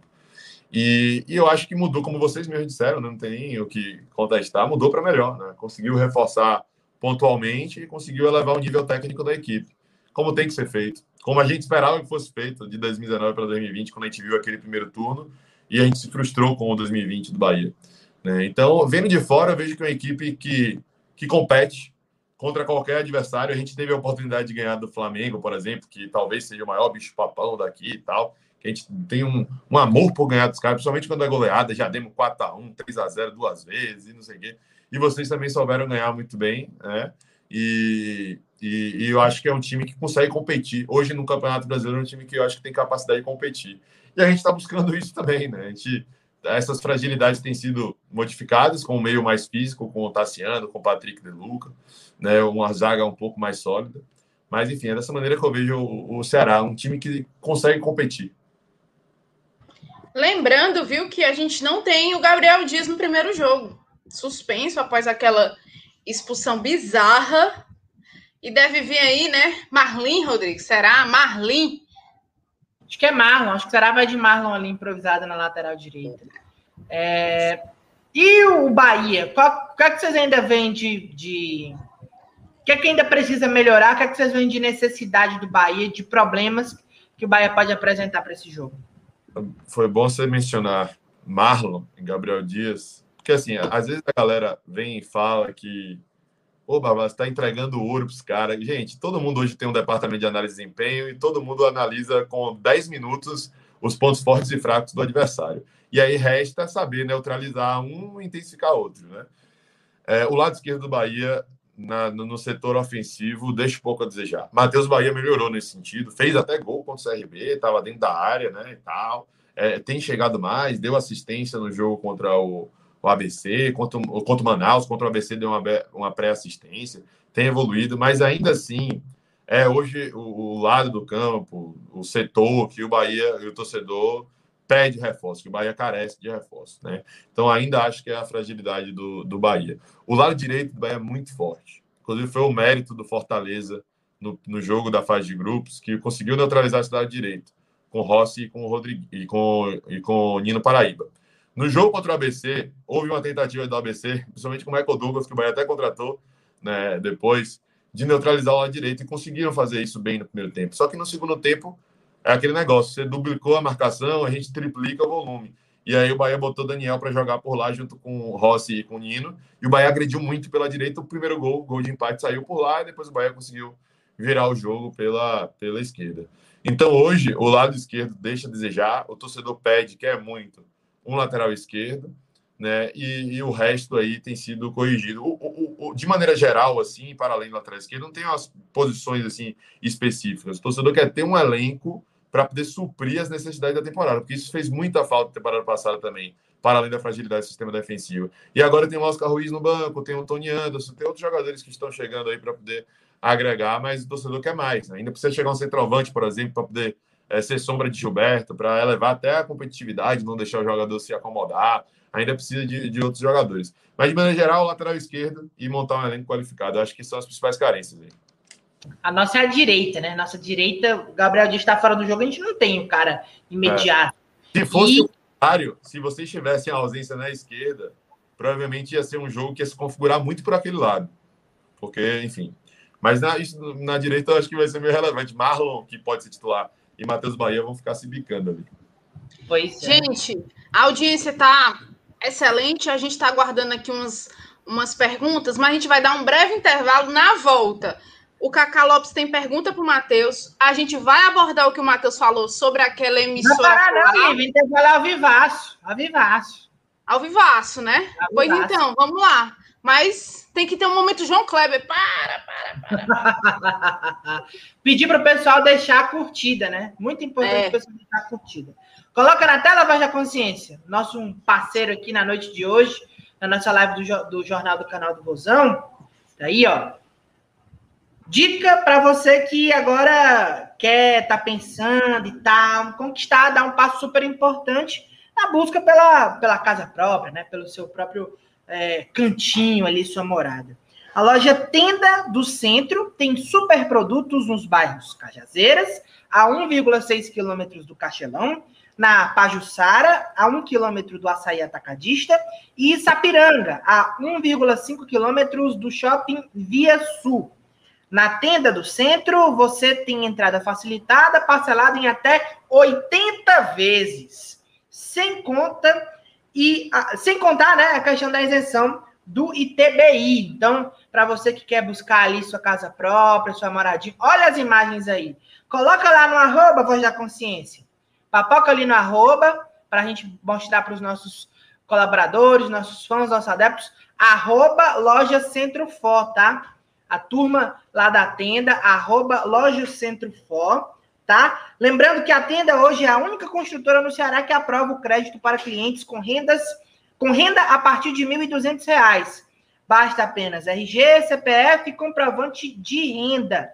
Não deixe passar essa super chance, né, de você conquistar a sua morada. Mais informações, você confere no Instagram, tá aí, ó. Segue aí, Voz da Consciência. Muito bem loja Centro For, arroba loja Centro For, ou no WhatsApp, DDD 85 3957 1032, loja Tenda do Centro, liga para lá, manda o WhatsApp, conhece a loja, tá certo? Quer certeza que você vai sair lá com sua moradia garantida. Abraço para o Rafael, abraço para a turma toda da tenda. Muito bom contar com vocês aqui na nossa live do Jornal do Canal do Vozão, tá certo? Só para finalizar, Loja Centro For, arroba Loja Centro For, segue lá e vê a melhor é, possibilidade para você conquistar sua moradia. Pode voltar para cá, voz da consciência. Agora, depois dessa parada, Lívia Rocha, mande aí sua pergunta para Matheus. O que é que você tem de. Eu vi que tem da sua família aqui, torcedora do Bahia, Lívia. Mandando Mentira! Sério, não vi. Acho que eu vi aqui que alguém mandou. É, eu acho... torcedor do Bahia aqui. A turma, a turma do Bahia tá chegando aqui com gol de gás. Só para relembrar, ah, o termo em Bolívia tá 0 a 0 61 minutos. O Bolívia perdeu um pênalti com 3 minutos de jogo. Jogo equilibrado, jogo bem equiparado dentro do possível. O Bolívia tem um pouquinho a mais de qualidade do que a equipe do Jorge Wilstermann. Tem, mas até agora não conseguiu transformar em em gol. Detalhe que, com esse empate, o Ceará segue líder do grupo C, tá? Temos um golzinho a mais ali um não, né? Dois. Dois gols a mais de saldo e vai seguir, segue mais vivo do que nunca para o compromisso diante do próprio Bolívar na outra quarta-feira, lá no Hernando Siles. Mas antes disso tem o Bahia, né? Compromisso duríssimo neste sábado. Tem dúvida? Tem pergunta, Lívia? Tem, tem pergunta que é o Lucas, Lucas Rocha. Lucas, abraço, amigos, saudades. Cacá Lopes, Lívia, pergunta ao Barbaço qual a importância da chegada do Tassiano. Vou dar essa moral, vou deixar ele falar aí. É... Cara, Tassiano, ele foi, de certa maneira, o termômetro que o torcedor queria para o meio campo, né? Veio muito questionado lá do, do Grêmio. É... e o torcedor, às vezes, leva muito em consideração os comentários da torcida adversária mas a gente também leva em consideração o fato de que Renato Gaúcho usava o cara, só, só faltava usar o cara de goleiro, né? Jogou de lateral direito, de volante, de meia, de atacante, centroavante, tudo que é posição. E aqui ele veio para o Bahia para jogar na sua posição de, de, origem, digamos assim, né? Uma espécie de terceiro homem que é, era responsável por marcar e sair. Aqui no Bahia, isso também foi um dos grandes problemas da temporada passada, a gente vivia muito um certo dilema, porque tinha jogadores que tinham característica defensiva e ofensiva. Não tinha um equilíbrio no meio campo. Não tinha os caras que faziam ali aquele box-to-box. Não tinha os caras que faziam mais de uma função. Então a gente terminou, por exemplo, a temporada 2020, e foi o que deu certo, com Patrick De Luca, Gregory e Ronaldo. Três caras de maior combatividade, de maior contenção. Patrick como quase um terceiro zagueiro. E aí deixava para frente para ver os caras correrem, se virarem. Rodriguinho, Rossi, Gilberto, seja o que Deus quiser. E agora não. A gente tem a capacidade de ter um meio que tem alguma criatividade, né? que tem uma capacidade interessante de articulação, mas ao mesmo tempo consegue se resguardar, consegue marcar, né? no rigor da palavra mesmo. Então, o Patrick Deluc é o cara que sai para o jogo, é o cara que pega a bola no pé do zagueiro, no pé do goleiro, é o cara que muitas vezes fica na linha atrás, até na linha de zagueiros. Os zagueiros abrem para os flancos e os, os laterais vão e dão amplitude, avançam. E aí é, ele faz esse papel importante. E Daniel e Tassiano ficam revezando para poder pegar essa bola e construir vindo de trás. E além disso, muitas vezes Tassiano cobre a subida de Nino, muitas vezes ele cobre também as subidas do próprio Daniel, que está no meio campo. Então ele tem sido esse equilíbrio do meio campo do Bahia. E não à toa chegou, entrou no segundo tempo contra o Fortaleza, na partida seguinte era titular, já fez gol. No outro jogo foi, fez gol de novo ainda como titular, se firmou na posição e hoje é um ponto importante aí desse meio campo para poder fazer o que o Bahia tenha, de certa maneira, uma, uma compactação, uma coesão e saiba jogar não só de uma forma, não só com uma característica, não só retraído ou propondo, mas de maneira equilibrada, procurando fazer as duas coisas. Isso, essa evolução, é, essa maneira que o Bahia joga hoje é muito por conta da inserção de Tassiano nessa equipe titular. O Sandro está falando, Lívia, Lívia, tô aqui, calma, Sandro, vai dar certo, eu leio sua mensagem. Ele é torcedor do Ceará, mas acredita que é 50-50, tá para, pau a pau. Esse, eu achei que estava. Essa... Eu, fiquei emocionado, eu fiquei emocionado com a mensagem do meu primo, que há muito tempo a gente não se vê por causa da pandemia. Todo ano ele vem, mas não está podendo vir, enfim. Abraço a todos, a Pretinha, o Haroldo, a todo mundo aí, viu? Saudades mesmo. Estão pedindo aqui uma escalação Cearias, Cearias, né? Ba, ba Ceará, enfim, juntar os dois. Isso aqui dá uma briga, dá uma confusão. E a zaga? Fica como a zaga? Ixi. Mas vamos de... a gente deixa Luiz, Luiz Otávio ao quadrado. Deixa é. o Luiz Otávio na conta do Abreu. Qualquer Luiz Otávio aí fica bacana aí. Mas o Conte também é um zagueiraço, bicho. Muito difícil. Muito difícil escolher. Acho que unanimidade aí nesses nos dois times. Uh, Gilberto, Vina. Nino, eu acredito. Nino, é, Nino. Mas, poxa, acho que muito Pacheco. difícil, muito cruel. É, Pacheco, né? Você falou até que uma das dificuldades da equipe do Bahia é ali na lateral esquerda. Uh... Volante é muito Cara, volante muito bom. Cara, o, assim, o Bahia também tem bons volantes, mas até a gente já conversava por aqui, né? O Ceará Sim. também, cara. O Ceará fazia muito tempo que não tinha uma quantidade tão boa de volantes. O Ceará tem Sobral, tem o Sobral já é reserva, pra você ter uma ideia. A nossa, sempre a nossa primeira opção que a gente lembra. Mas tem o Charles, tem o Oliveira, tem o Nares. Então, o Bahia tem o Patrick, tem, tem ali aquela turma boa que joga muita bola. Cara, é muito difícil, é muito difícil mesmo. Não, não nos coloque nessa sinuca de bico, porque, sinceramente, o Eduardo Play está até colocando aqui exatamente esta condição. Não vamos, não, não vamos expor ninguém nem nos expor. Tem um superchat aqui do Fábio Moreira. O Ceará é o grande favorito, é o maior do Nordeste. Ele, ele tá só um pouquinho emocionado. O Ceará é o grande favorito, é o maior do Nordeste, o maior do Brasil, das Américas e do mundo. Tá pouco empolgado, não, garoto. Mas olha, o momento que o Ceará tá vivendo tem que ser. Só que aí ele, ele tá zicando, né? Pode vir. Né, eu não sei, eu não sei se ele é do Bahia, se é, ele é do não estou em dúvida. Não sei aqui. Eu acho que esse, esse comentário é zica mesmo, viu, Lívia? Então começando ah, a. É zica. É zica, tá jogando aí para o outro lado. Flávio, o torcedor do Bahia tá indo muito para esse lado. Porque ele tá vendo que o torcedor do Ceará tá confiante de uma maneira geral, não é nem só para final, assim, porque o momento tá bom. Então o torcedor do Bahia tá muito assim, e os caras estão de salto alto e tal, vamos, vamos ficar de boa. Vamos ficar de boa, que na nossa hora eles têm que aguentar. Tipo assim, tá ligado? O clima aqui, tá ligado? Quem be... oh, a pergunta do Ricardo: quem bebe mais, Rodrigo ou Barbaço? Água, eu tenho certeza que sou eu. Não, aí, aí tem. Quando passar a pandemia, todo mundo vacinado, vamos saber isso ao vivo. ou lá em Salvador, ou aqui em Fortaleza. 2019. Tá duas vezes contra Fortaleza e contra Ceará. Próxima vez a gente combina para tirar a prova disso aí. Na hora. Na hora. O pessoal tá lembrando, tá reparando aqui que eu cortei o cabelo, rapaz.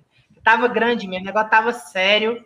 Não aguentei mais, tava um caso mesmo de saúde pública aí, tive que ir atrás de cortar o cabelo. Uh, uh, assim, nesse jogo, né, diante da equipe do, do, do, do Rodrigo, Bahia. Oi, pode mandar. Tem uma pergunta do Pablo, mais uma vez, fazendo uma pergunta interessante. Vamos, vamos abordar a galera do chat, que o chat está bombando e eu quero pode dar a galera. Muita gente falando dos times, mas estão esquecendo de falar dos técnicos. Cadê? Pera, tá falando. Eu ia para esse ponto aí, Liga. Exatamente Olha isso. Aí. Isso. Tanto da. Ai, meu Deus, eu perdi. Tanto Eles... Dado como o Guto já passaram pelos dois times. E atualmente, quem são tem mais o né? time na mão? Dado ou Guto? São amigos, né? Eles são amigos, Dado, são amigos.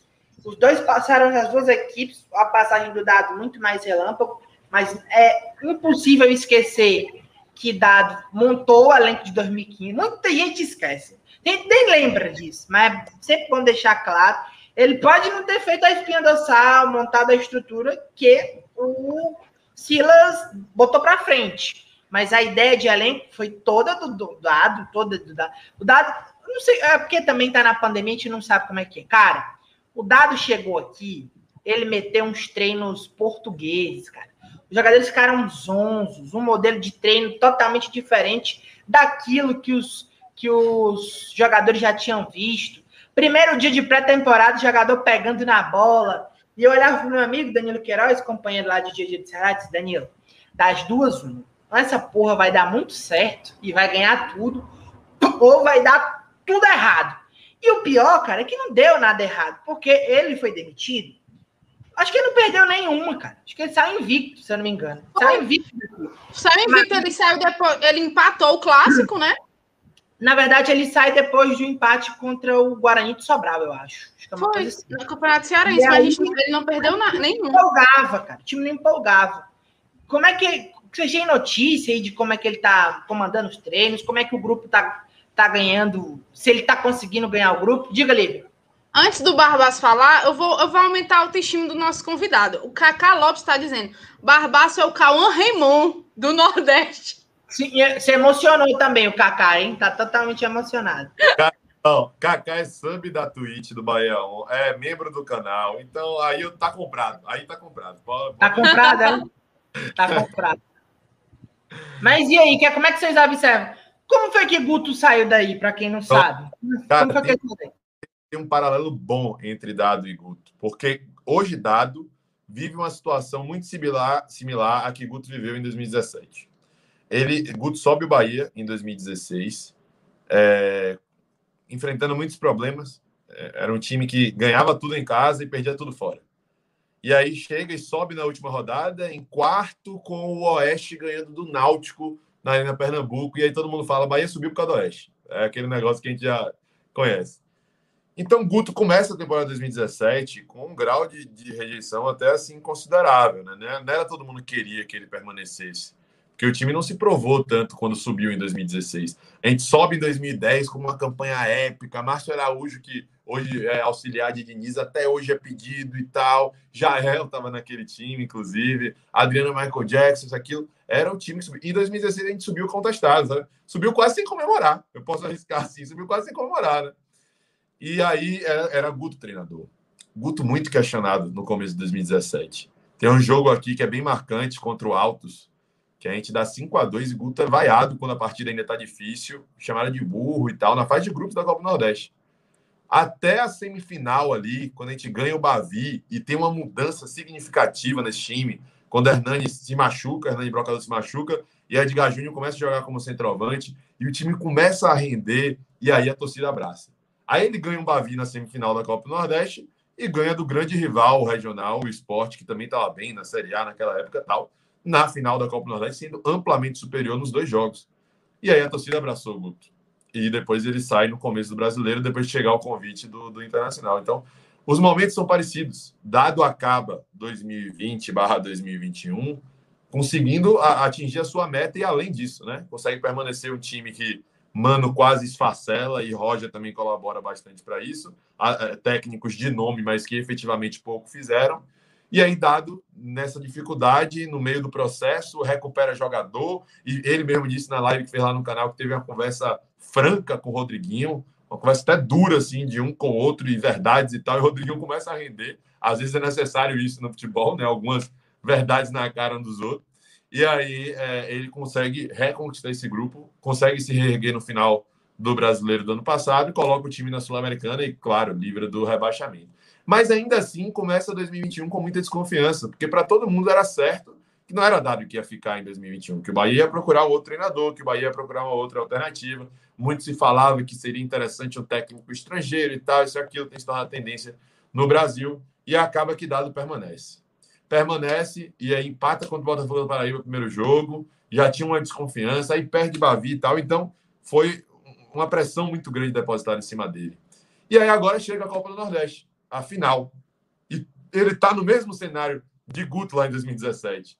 Chega meio contestado, sem ter a confiança de todo mundo, apesar de parte, talvez, majoritária da torcida acreditar no trabalho dele, porque o time, ao menos, está conseguindo ter um rendimento bacana nos últimos jogos e tal mas ele precisa de alguma coisa, de um título para poder se consolidar, se afirmar como técnico do Bahia e poder dar prosseguimento à sua trajetória com a torcida confiando mais e, e etc. Né? Então, eu acho que essa final vai ser muito determinante para Dado, muito importante para ele. Com relação a, ao grupo, a aceitação do grupo, cara, pelo que a gente vê de bastidores, que às vezes pode ser uma visão limitada, afinal de contas, é, eles recortam, eles editam e tal o grupo parece estar muito fechado com dados, assim, de, de, uma maneira que a gente ainda não. Fazia tempo que não via com os treinadores. Roger Machado tinha umas preleções muito boas. Mano Menezes era aquele cara que chegava se impondo um pouco por conta do currículo histórico, mas não tinha aquele calor, aquele abraço e aquela festividade com o treinador. E hoje a gente vê muito isso. Eles abraçaram muito a causa de dado. É, nos últimos, no último vídeo de bastidores falaram sobre dados, jogadores falaram sobre jogar por ele e tal. Então, é, ele está fechado com o grupo, o grupo acredita no trabalho dele. É, muito se falava que a galera já não prestava muita atenção e não dava muita importância para as orientações de Mano, que nem Mano era o cara que coordenava diretamente, era mais o auxiliar dele, aquele Sidney Lobo. E com Dado, não, ele fica ali o dia a dia, ele dorme no clube, ele acorda às seis da manhã, ele vai, se entrega, se dedica, tem as raízes aqui no Nordeste. Então, a, a torcida ainda tem as suas desconfianças, de maneira geral. Mas o grupo está muito fechado com ele. Isso daí, para mim, está perceptível. Bacana, bacana. Assim, tá na final, né? Os dois, mas, cara, o Dado é um cara que merece demais vencer. Merece demais. Não, por favor, não vá vencer agora. É, agora não. Cara, mas Mas sério, cara, ele é muito bom de conversar. Cara que entende muito de futebol. Chegou aqui, os torcedores do Ceará. Educado, né? Ah, educadíssimo. trouxeram o estagiário para comandar o Ceará é. e ele estava para conversar com a gente. Ele, ele tem 39 hoje, então no Ceará ele tinha 34, 35. Né? Cara, chegou aqui muito novo, cara. Não. Tem um repórter nosso aqui que Assim, ele é muito meu amigo, mas ele, às vezes ele, ele tem umas coisas. Ele chegou pro, pro Dado e meteu assim, ó. Primeira pergunta dele: disse, olha, você tem de idade o que eu tenho aqui de Porangaba Sul. E aí, como é que. Cara, sabe, o cara chegou e disse: brá! Sapecou nos peitos dele. negócio assim, porra. Aí, caralho, cara, como é que ele vai. Aí, mas um dia ele, é, mas ele ia tirando, tiradas boas, olha eu tenho um pouco, eu tenho um pouco de idade, mas eu, eu estudei, eu fiz isso, eu fiz aquilo. Uh, aí foram aí caíram em cima desse negócio do treino português dele lá. Aí ele foi explicar o que era, como é que era. Aí levou pressão de todo lado, essa que foi a grande verdade. Mas falando sério mesmo, assim, o dado merece demais ser sucesso. E eu acho que, porra, ele tá no Bahia, no maior clube do Nordeste. Se ele fizer um bom trabalho, é trampolim para o Brasil inteiro, cara. Tá todo mundo olhando para ele. Tá. ele Gosto muito pelo dado também. Menos nos próximos dois sábados. No é resto. né? Não, mas, mas é isso mesmo que o Rodrigo falou. Ah, só uma curiosidade, Matheus. Eu e o Rodrigo, a gente se conheceu no dia que o Dado Cavalcante foi apresentado é, aqui. É. Foi. A nossa história aqui, tudo envolve o Ceará, né? É, tem uma pergunta, tem uma coisa aqui sobre Acho que foi o Ricardo que mandou. Só um minuto, deixa eu ver. Ah, o Ricardo está perguntando se, o que é que o Barbaço quer perguntar, se tem alguma pergunta para a gente sobre o Ceará. É quem está só botando ele na linha de frente, né? ele está alguma... na cadeira elétrica do Trembala, cara. Literalmente. Cara, eu, eu conheço assim a, a trajetória assim, do Ceará. Eu sou inquieto, acompanho muito. É, a galera do Bora Pro Racha, por exemplo, tem contato, acompanho, acompanho outros canais aí de Nordeste de maneira geral, e vejo, e, e sei mais ou menos o que está se passando. Gosto muito de Guto, é, maior técnico da década do Bahia passou aqui, é acesso, título de Nordeste, título, título de 2018 do Baiano, que a gente fala que moralmente precisava ganhar, ele era treinador. Então, enfim, a galera tem um carinho aqui então eu sei mais ou menos. O que eu queria saber de vocês é, é, o que eu tenho procurado saber dos outros com relação a, esse, a essa questão do clima da torcida, né? Porque muita gente aqui, sendo bem sério, a galera aqui tem tido essa impressão. Os caras estão com salto alto e vão chegar aqui achando que já ganhou e soberba e tal, não sei o quê. E vocês estão acompanhando mais de perto, né? E, e o que é que vocês têm visto e achado da, da torcida do Ceará com relação a isso? E se você acha que isso pode entrar, contaminar, de certa maneira, o elenco, ou tem a ver é, algo com o rendimento, o comportamento, a postura etc. Eu acho que a torcida do Ceará, falando de rede social, que é o que a gente tem mais acesso, é muito dividida entre o Vozão TT, que chamam, que é a galera mais nova, que tá vivendo muito essa onda do Ceará muito bem e tal, mas a torcida velha, tipo, tipo eu, é a pessoa que é desconfiada, que não consegue ser aquela pessoa de salto alto. Eu não consigo. Não, gente, não é favorito, não, pelo amor de Deus. A gente sofreu tanto já em relação a 2018, 2019, 2015, que a gente não esquece, fomos campeão da Copa do Nordeste, mas com a gente rebaixado para a Série C. Então, eu não sinto isso muito da torcida mais velha, a torcida que acompanha há mais tempo. Mas a torcida de rede social, é, essa galera mais nova, é, tá, eu, eu tô achando, mas eu acho, sabe, Matheus, que isso não, não, cai, não vai para o elenco, não. Eu acho que, que esse é muito consciente. Esse elenco tem uma base muito forte do ano passado, que é o próprio Guto Ferreira, novamente. Acho que ele não deixa se contaminar com isso, não. Os jogadores são experientes em relação a isso. Eu não tenho preocupação em relação a essa questão do salto alto, não. Não tenho, na verdade. Eu acho que o elenco é muito experiente e rodado para cair nessa certo? Claro que tem alguns torcedores que eu acho que estão muito nessa assim, ah, nessa onda, mas eu não consigo, não. Eu sou desconfiada demais, eu sou supersticiosa, vou usar a mesma roupa que eu usei todos os jogos na Copa do Nordeste, vou assistir do mesmo jeito. É, eu sou nesse nível, só para ter noção, assim. Me dá essa, logo dor de barriga. Essa camisa aqui tá, tá, tá encardida, mas eu usei ela na live do, do Razão Tricolor pré-jogo do, antes do jogo contra o Fortaleza. Eu vou usar, usei de novo hoje, entendeu? Eu já tenho uma camisa separada ali, tá? Cara, mas, mas veja bem. Eu já perdi por Central de Caruaru, dentro do Castelão. Já perdi por Corinthians do Paraná, com gol de batata.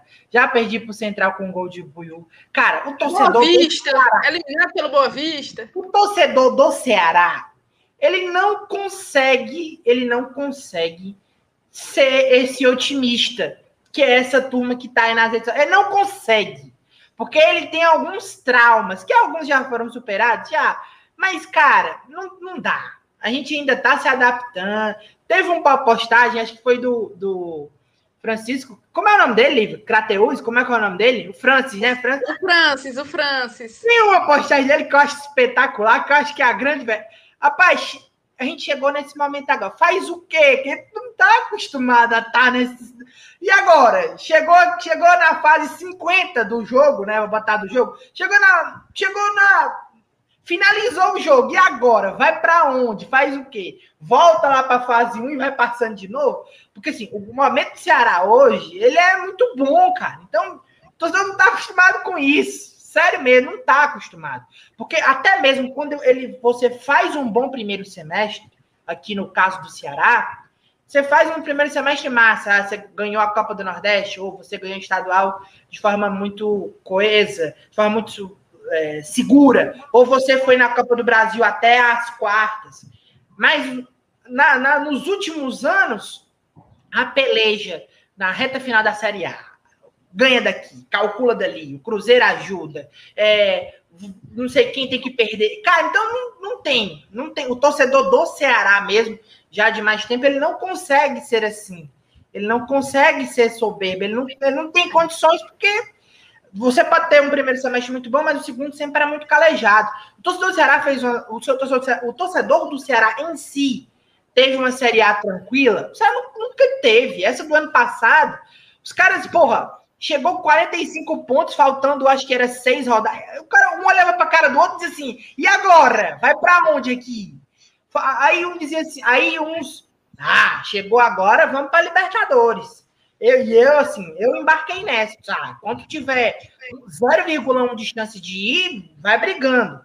Porque até pensar nisso, certamente, se você pensasse com otimismo nisso, na pior das hipóteses, você ia para a Sul-Americana, você ia pontuando, você não podia alcançar o pelotão da frente.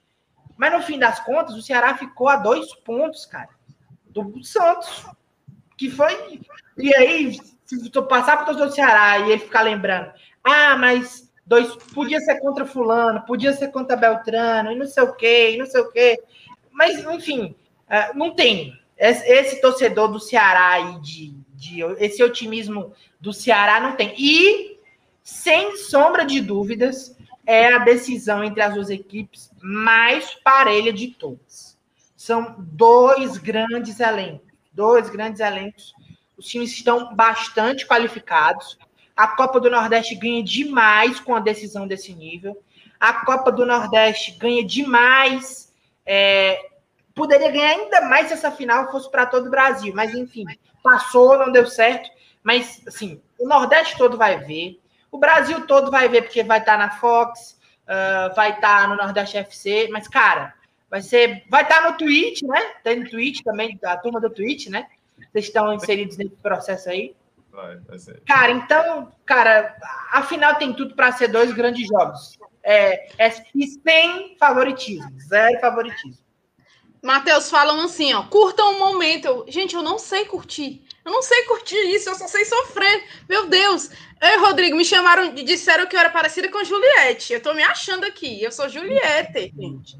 Tô feliz aqui. Já, já ganhei minha, minha noite aqui. Tem uma pergunta aqui do Newton Salles ele está falando justamente disso, sobre eu passei minha adolescência ajudando o time para não cair para a Série C. Agora a gente que curte as vitórias, mas não tem salto alto por aqui. Cara, opinião. Você falou do, da cana e do, das coisas no estádio. A gente já teve aqui que ficava, que fica, né? Que ainda fica. Um cara na porta do estádio vendendo uma rifa de dois reais, um sorteio de uma camisa, que era o Projeto Ceará 2000, que é um, 2000 é, é, é um, um, ponto importantíssimo da história do Ceará que até um tempo desse era isso, cara. Até um tempo desse era isso, então não dá para ser. Matheus, eu queria que você falasse da, da, daquele, daquele momento seu agora, assim. Pare as máquinas. Calma, calma, calma. Só mais, um, só mais um comentário, que antes eu vou falar também do, sobre, esse, sobre esse negócio aí. O David, David Hudson Rocha, opinião, creio que uma parte da torcida tem essa confiança pelos últimos resultados, não só na Copa do Nordeste, mas no Brasileirão, no momento do time. Porém, os torcedores respeitam muito o Bahia e isso é mútuo, é verdade. O Rodrigo tocou nesse ponto que, que eu queria realmente falar, porque a Copa do Nordeste é, dá muita audiência, é, ressurgiu o SBT para o Nordeste em relação a futebol. Eu que trabalhei na Jangadeiro, tô, comecei lá em relação a. Primeiro ano né, da Copa do Nordeste, eu trabalhava lá na Jangadeiro, que é filial do SBT. Ontem a gente teve um papo muito bom com o Gabriel Wacker falando sobre isso. E eu, antes de tu fazer o teu vídeo, Matheus, a gente não se conhecia, e eu comentando com amigos a transmissão de Bahia e Fortaleza na Fox. Eu falei, caramba, que transmissão ruim, meu amigo. Gente, que transmissão tosca. Eu, eu falando, eu não parava de falar no grupo. Gente, eu tô com vergonha dessa transmissão. Que coisa ridícula. Aí eles contrataram um cara que é muito bom, que é o Elton Serra, jornalista, muito bom. Só que o cara pouquíssimo acionado. O que, o que porra é essa? O cara que mais entende do futebol nordestino não tá falando. Aí depois você fez um vídeo que viralizou, repercutiu.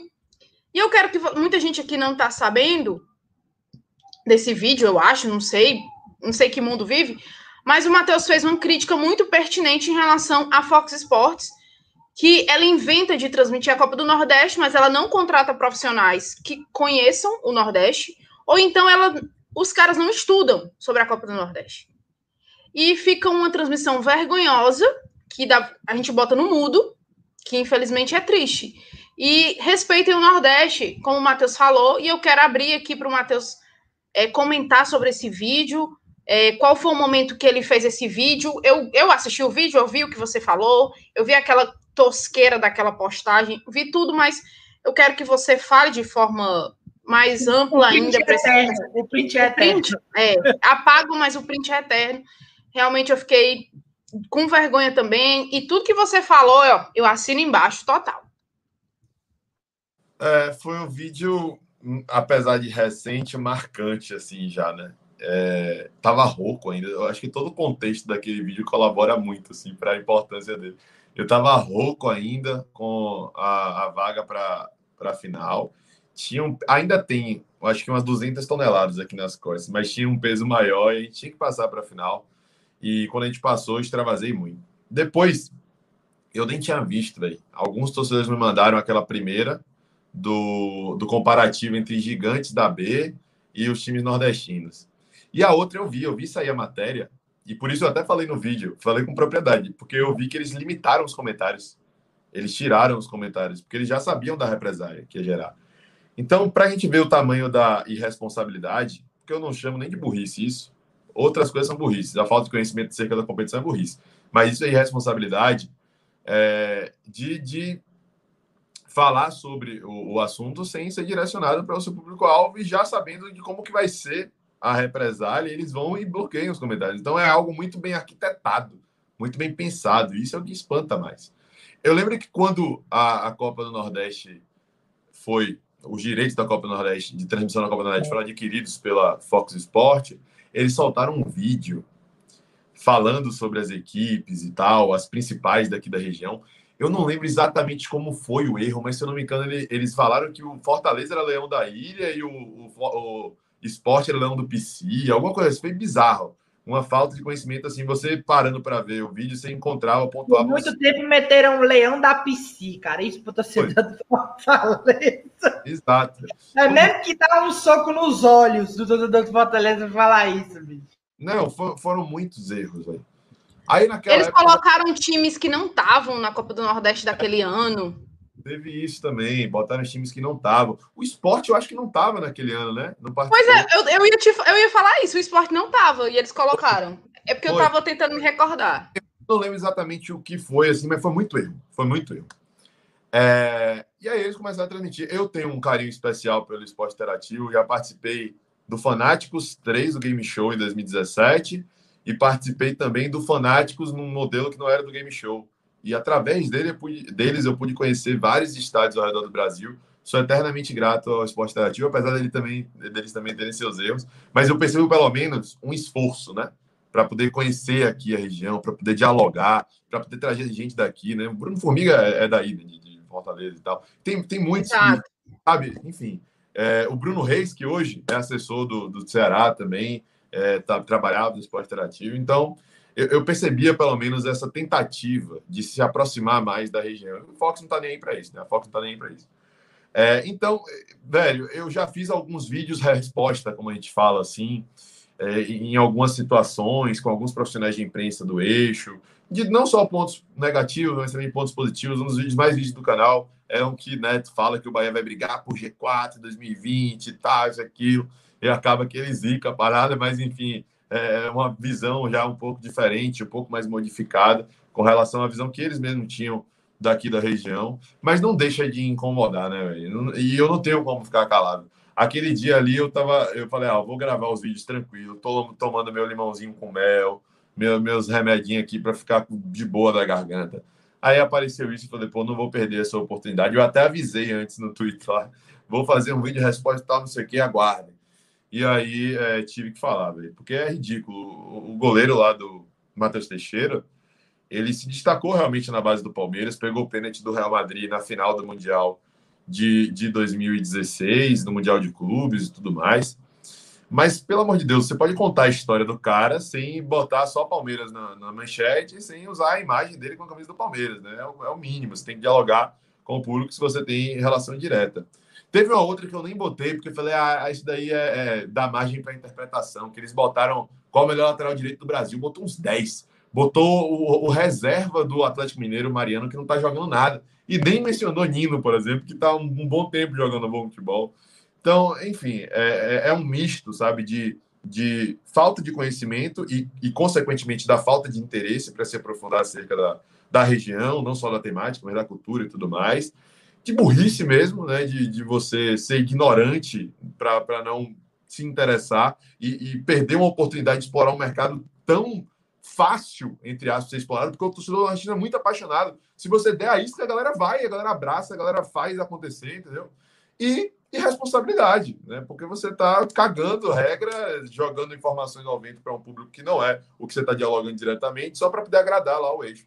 Então, enfim, eu fiquei possesso, chateado, respirei fundo, como eu faço às vezes antes de alguns depois do apito, né? Para poder é, organizar minhas ideias e fui gravar. E eu acho que eu, eu atingi o, o nível que eu queria, porque fui respeitoso, como eu já deixei de ser em outras ocasiões e me arrependo. Acho que isso faz parte da minha própria formação não só como ser humano, mas também profissional.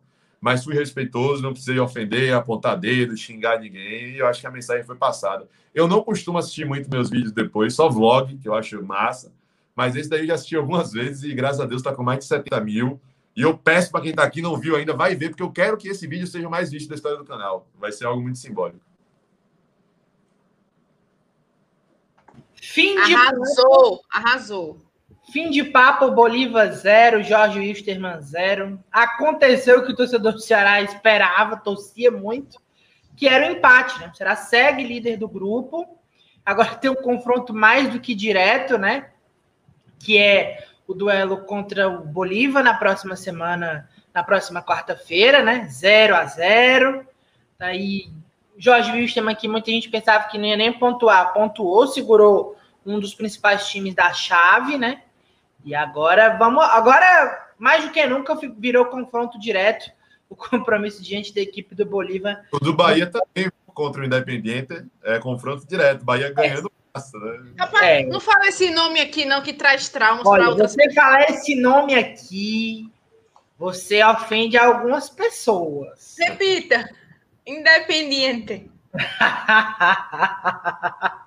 Rapaz, o Independiente deixou sequelas irremediáveis. Eu lembro. Tem diz aqui que ainda não se recuperou dessa sequela. Só para você ter noção aí da história. Já passou mais de um ano e o negócio no, o negócio desandou total. A maionese realmente desandou. Mas enfim, deixa o pessoal lá que eles estão focados no campeonato Ei, estadual. Deixa isso, deixa isso pro, campeonato, pro canal Cast. Deixa isso pro canal é, Cast. Deixa a turma focada no estadual. Só tem isso para jogar mesmo até a Série A, então boa sorte aí para Fortaleza na disputa da, da, do campeonato estadual. Uh, Lívia, que foi, Lívia? Hum? Que foi? Não, que é esse? Só... Que é esse? Deixa quieto, deixa quieto. Vamos jogar com o Sub-23, né? Ai, Tá ótimo. Tá bom demais. Então, acho que é isso, de atualização de jogo, né? 0 a 0 Estamos na, na liderança do grupo. Uh, Temos informação... um superchat aqui, Rodrigo, do Fábio Moreira. Nordeste no corpo, na alma, na fala, na graça, no bem viver, no torcer.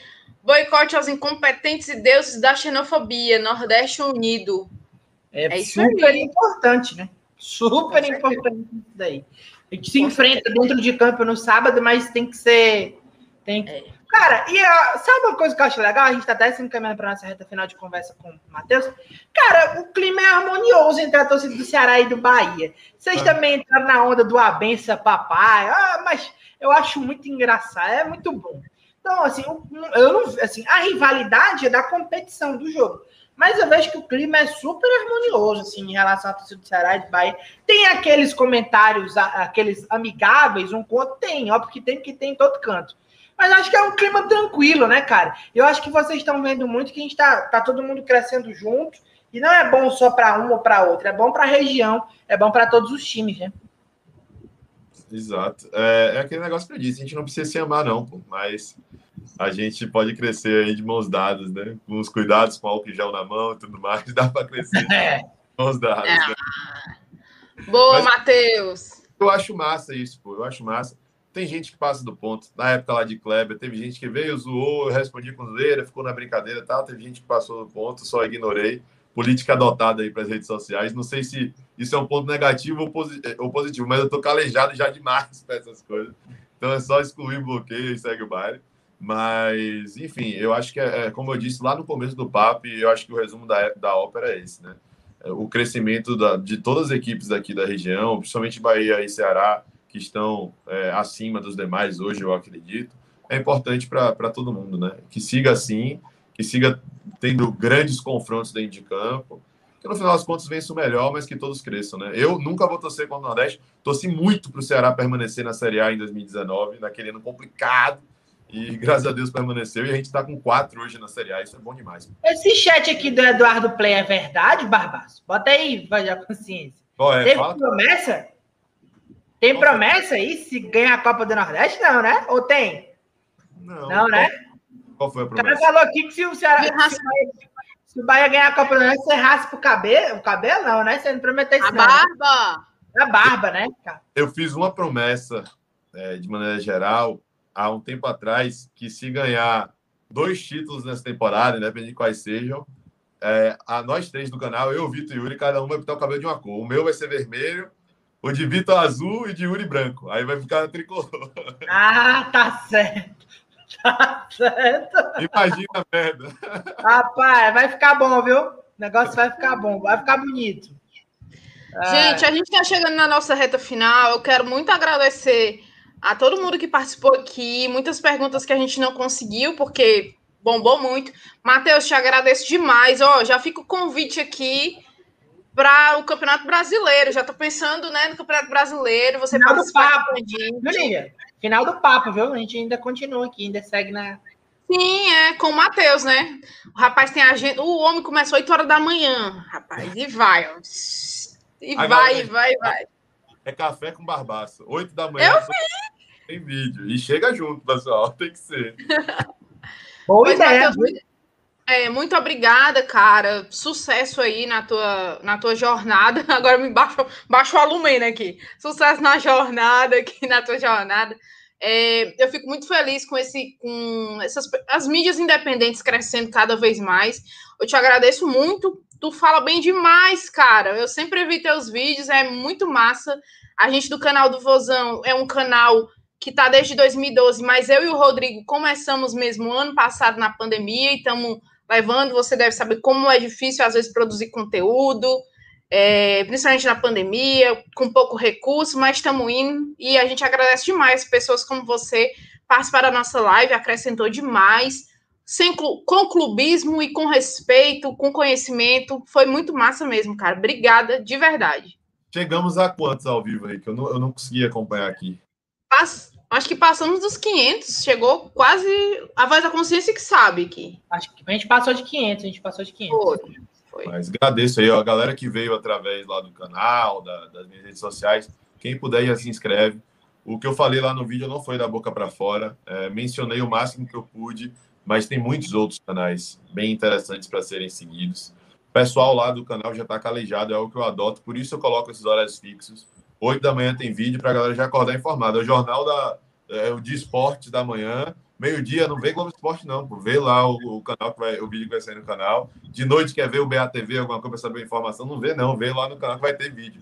Então, é, tem que ser assim. O pessoal tá, tem, tem, ciência disso e cada vez mais tem colado com a gente. Então, fortaleçam. Você, torcedor do Bahia, que está aqui acompanhando, porventura não vai acompanhar com afim com o canal do Vozão, porque você não é torcedor do Ceará, Fala com um amigo seu do Ceará, fala quantas pessoas você conhece, divulga, se inscreve e deixa o like aqui para dar uma impulsionada no vídeo e fazer com que outras pessoas que pesquisem em Ceará e Bahia e tal sejam alcançadas. Dá essa força aí para a rapaziada e vamos para cima, cada vez mais juntos, mais próximos e fortalecendo o nome da nossa região. Tá? Eu que agradeço. Oh. Obrigado. Só chamar aí, a gente se programa. Chama com antecedência e a gente programa direitinho e faz a resenha. Valeu? Tamo show junto. de bola, show de bola. Valeu mesmo. Vamos, vamos para mais um parceiro nosso aqui, vai já consciência.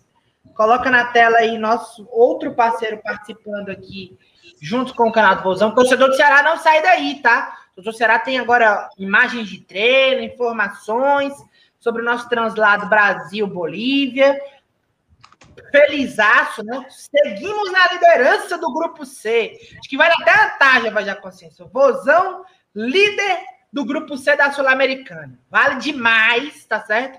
Então vá ficando por aqui. Tem muita notícia do Ceará ainda. Turma do Bahia, se quiser, fica também. Fique também para nos acompanhar. Então a turma lá do, do Bahia, do Ceará, do Fortaleza também, se quiser ficar, pode ficar. Vamos lá, vamos para um dos nossos parceiros aqui tem novidade. É a turma do. Bota na tela. Ah, rapaz. Calango Story CR. Gostei do nome, já super criativo. Mas para você que quer andar na moda, quer andar na estileira, Calango Story CR. Tá aí o arroba, arroba Calango Story CR. Tá certo? Você segue lá. A loja tem em seu portfólio camisas de futebol, camisas iradas da NBA, várias outras coisas que você pode conferir por lá. Ó, ó só, ó só aí. Essa camisa do Joe, oh, rapaz, calção, calção da turma da NBA. Olha os produtos aí, a voz da consciência está colocando todos os produtos no ar, tá? Para vocês terem a noção aí do produto de qualidade da turma do Calanco Store, tá? Você ficou curioso? Basta acessar o Insta, arroba Calango Story CE, sobe lá para a gente mostrar o endereço, arroba Calango Story CE, e conferir tudo que tem por lá. Inclusive, tem uma promoção para você que está ligado aqui no canal do Vozão, tá? Lá no Calango Story CE, você indo lá e conversando com o Mateusão lá, que é o proprietário do Calango Story CE, passando que estava acompanhando nossa live e colocando o cupom de desconto canal do Vozão 20, prepara a tarde, voz da consciência, canal do Vozão 20, você ganha 20% de desconto em qualquer produto da Calango Story CE. Então, vai lá, segue, dá uma olhada nos produtos e deixa claro que viu aqui no canal do Vozão. Arroba Calango Story CE. Repetindo, arroba Calango Story CE com o cupom de desconto canal do Vozão 20. Você vai lá, deixa seu cupomzinho. Rapaz, eu vi vocês lá na live do Jornal do Canal do Vozão. Quero conferir aqui os produtos de vocês. Além disso, tem o WhatsApp, né? Olha aí, olha aí, olha a taxa na tela. Tem o WhatsApp 99633 7833, o DDD 85, tá certo? Então você vai lá, dá uma conferida bacana, marota. Calango Story CE. Obrigado pela parceria. Abraço, Matheus. Lívia, tem imagens de treinos, viu? Hoje tem imagens de treinos. O Ceará se reapresentou, né, em, em sua grande maioria. O elenco alvinegro se preparando para esse compromisso diante da equipe do Bahia.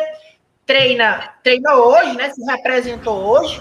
Treina amanhã de manhã e segue no período da tarde com destino à Bahia, Lívia. Tá aí as imagens do treinamento. Lívia, dá uma passada gerada no nosso chat para agradecer demais a participação de todos aqui, por favor.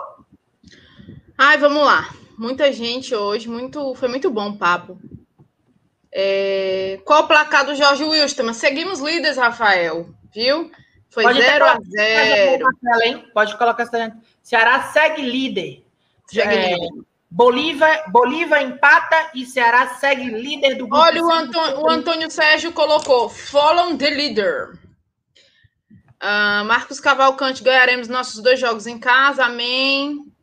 Newton Salles, Bahia 0, Ceará 2, depois Ceará 1 a 1 é, eu, Eduardo Play, eu assisto sem miséria a todos.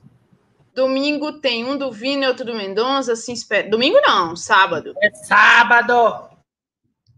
Boa noite aí, galera. Sou Bahia, mas forte abraço para os torcedores do Ceará. Obrigada, Anderson.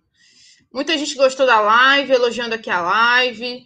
Josafá Carneiro, Barbaço fez eu me inscrever no canal do Vozão. Valeu, Josafá. Obrigado, Matheus Barbaço. Foi ótimo. Nordeste Unido. Matheus Mendonça, o Matheus, né? Lá do canal a gente vai estar tá perguntando. É, se Vina. Opa, pera lá. Deixa eu ver aqui que eu perdi aqui o comentário dele.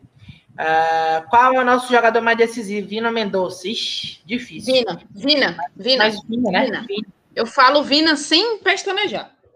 A temporada do Mendonça também é espetacular, né? Não, mas eu acho que o Vina ainda é.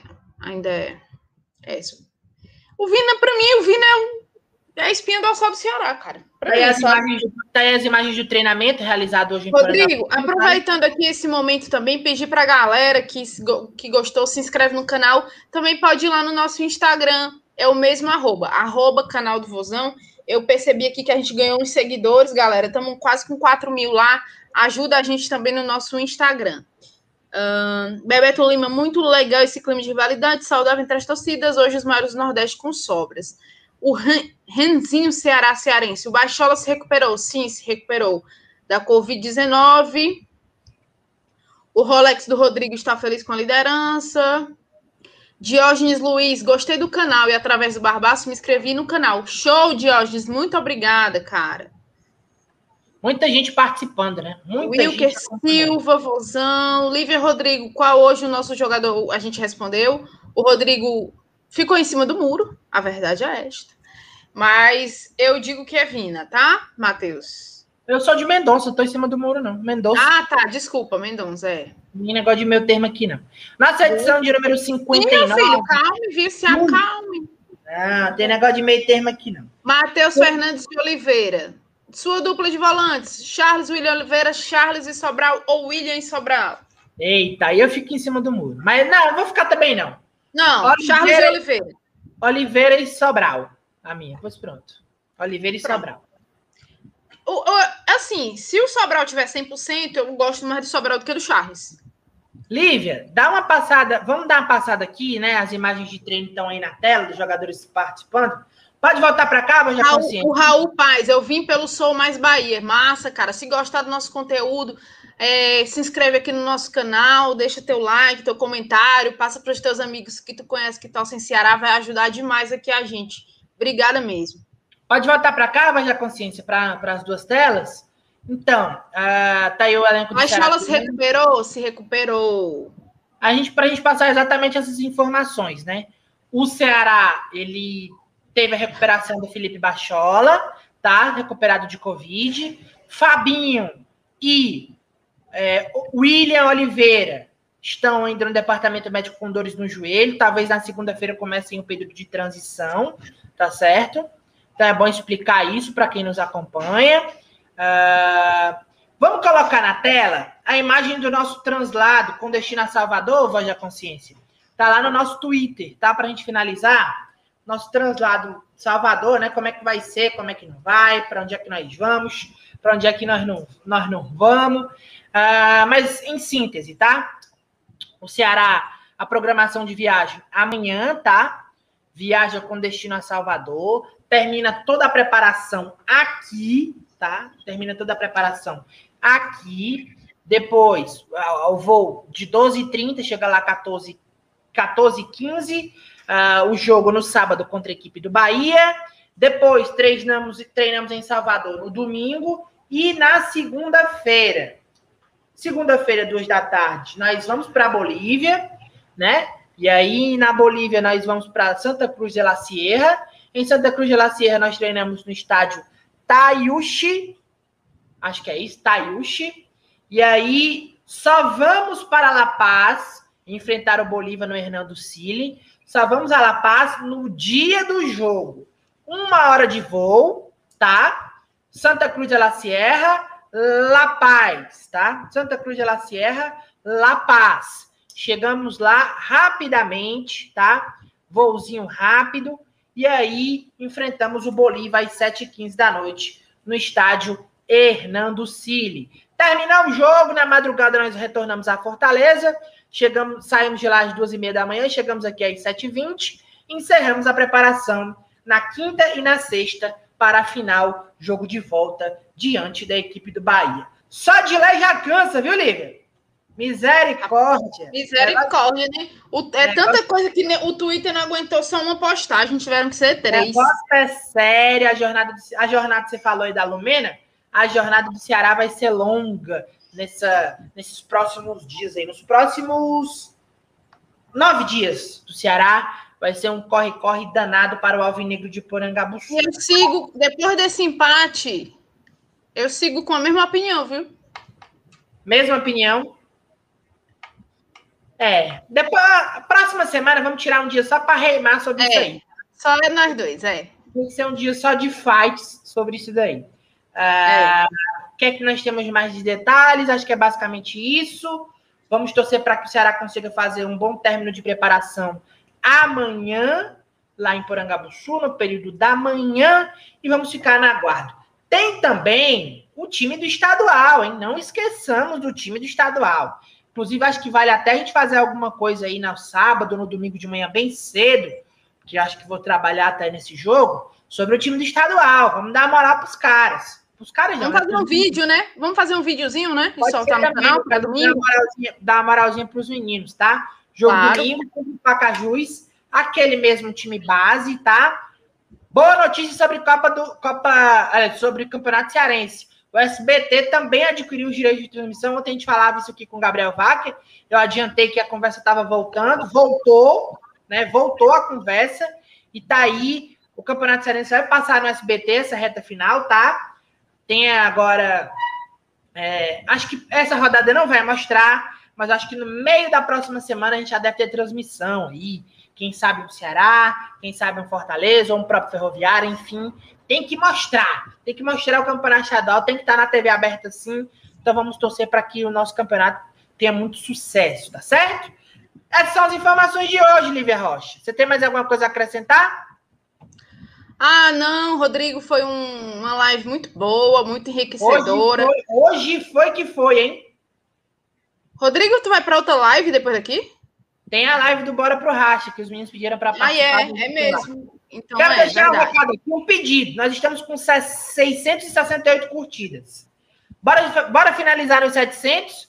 Deixa o like, Vamos. deixa o like, deixa o like. Bora finalizar nos 700. O, rei, o Renzinho Cearense. O Renzinho Cearense perguntando aqui. Liv, Rodrigo, você trabalha de quê? E Lívia, você trabalha com o quê? Eu sou jornalista. O Rodrigo é diretor de imagens, aí, corra chique. Coordenador, de, coordenador de transmissão. Coordenador de transmissão aí da Copa do Nordeste. Eu trabalho como assessora de comunicação, não vou falar o local, por alguns motivos, mas o jornalista. pessoas assistindo, tá subindo. 682, bora, bora chegar nos 700. Faltam 20, opa, 686, bora, bora chegar nos 700. Para quem ainda tem um pouquinho de dúvida, deve ser Marlin na lateral direita, tá? A outra opção também é o Nares, que já jogou por ali também na direita. Tem também o Buiu, mas o Buiu deve ficar no time que vai jogar o estadual, tá certo? Então, bora lá, 690. Tá chegando. Como é que tá o jogo? O jo, José Valdiviana. O, foi 0 a 0 o jogo do Jorge Wilstermann e o Ceará segue na liderança do grupo. Dori, Darivan Alves. Rodrigo, é, estão falando que os Santos, vai.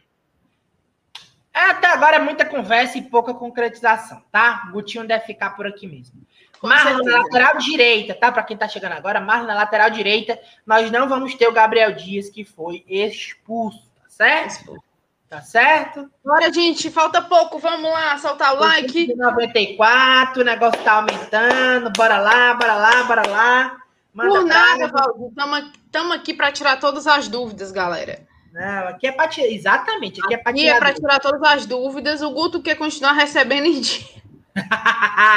Tem gente perguntando sobre Fabinho e o Iri Oliveira. Talvez segunda-feira eles comecem a transição, tá? Batemos os 700, agradecer a audiência de todo mundo. Tchau e até amanhã. Valeu!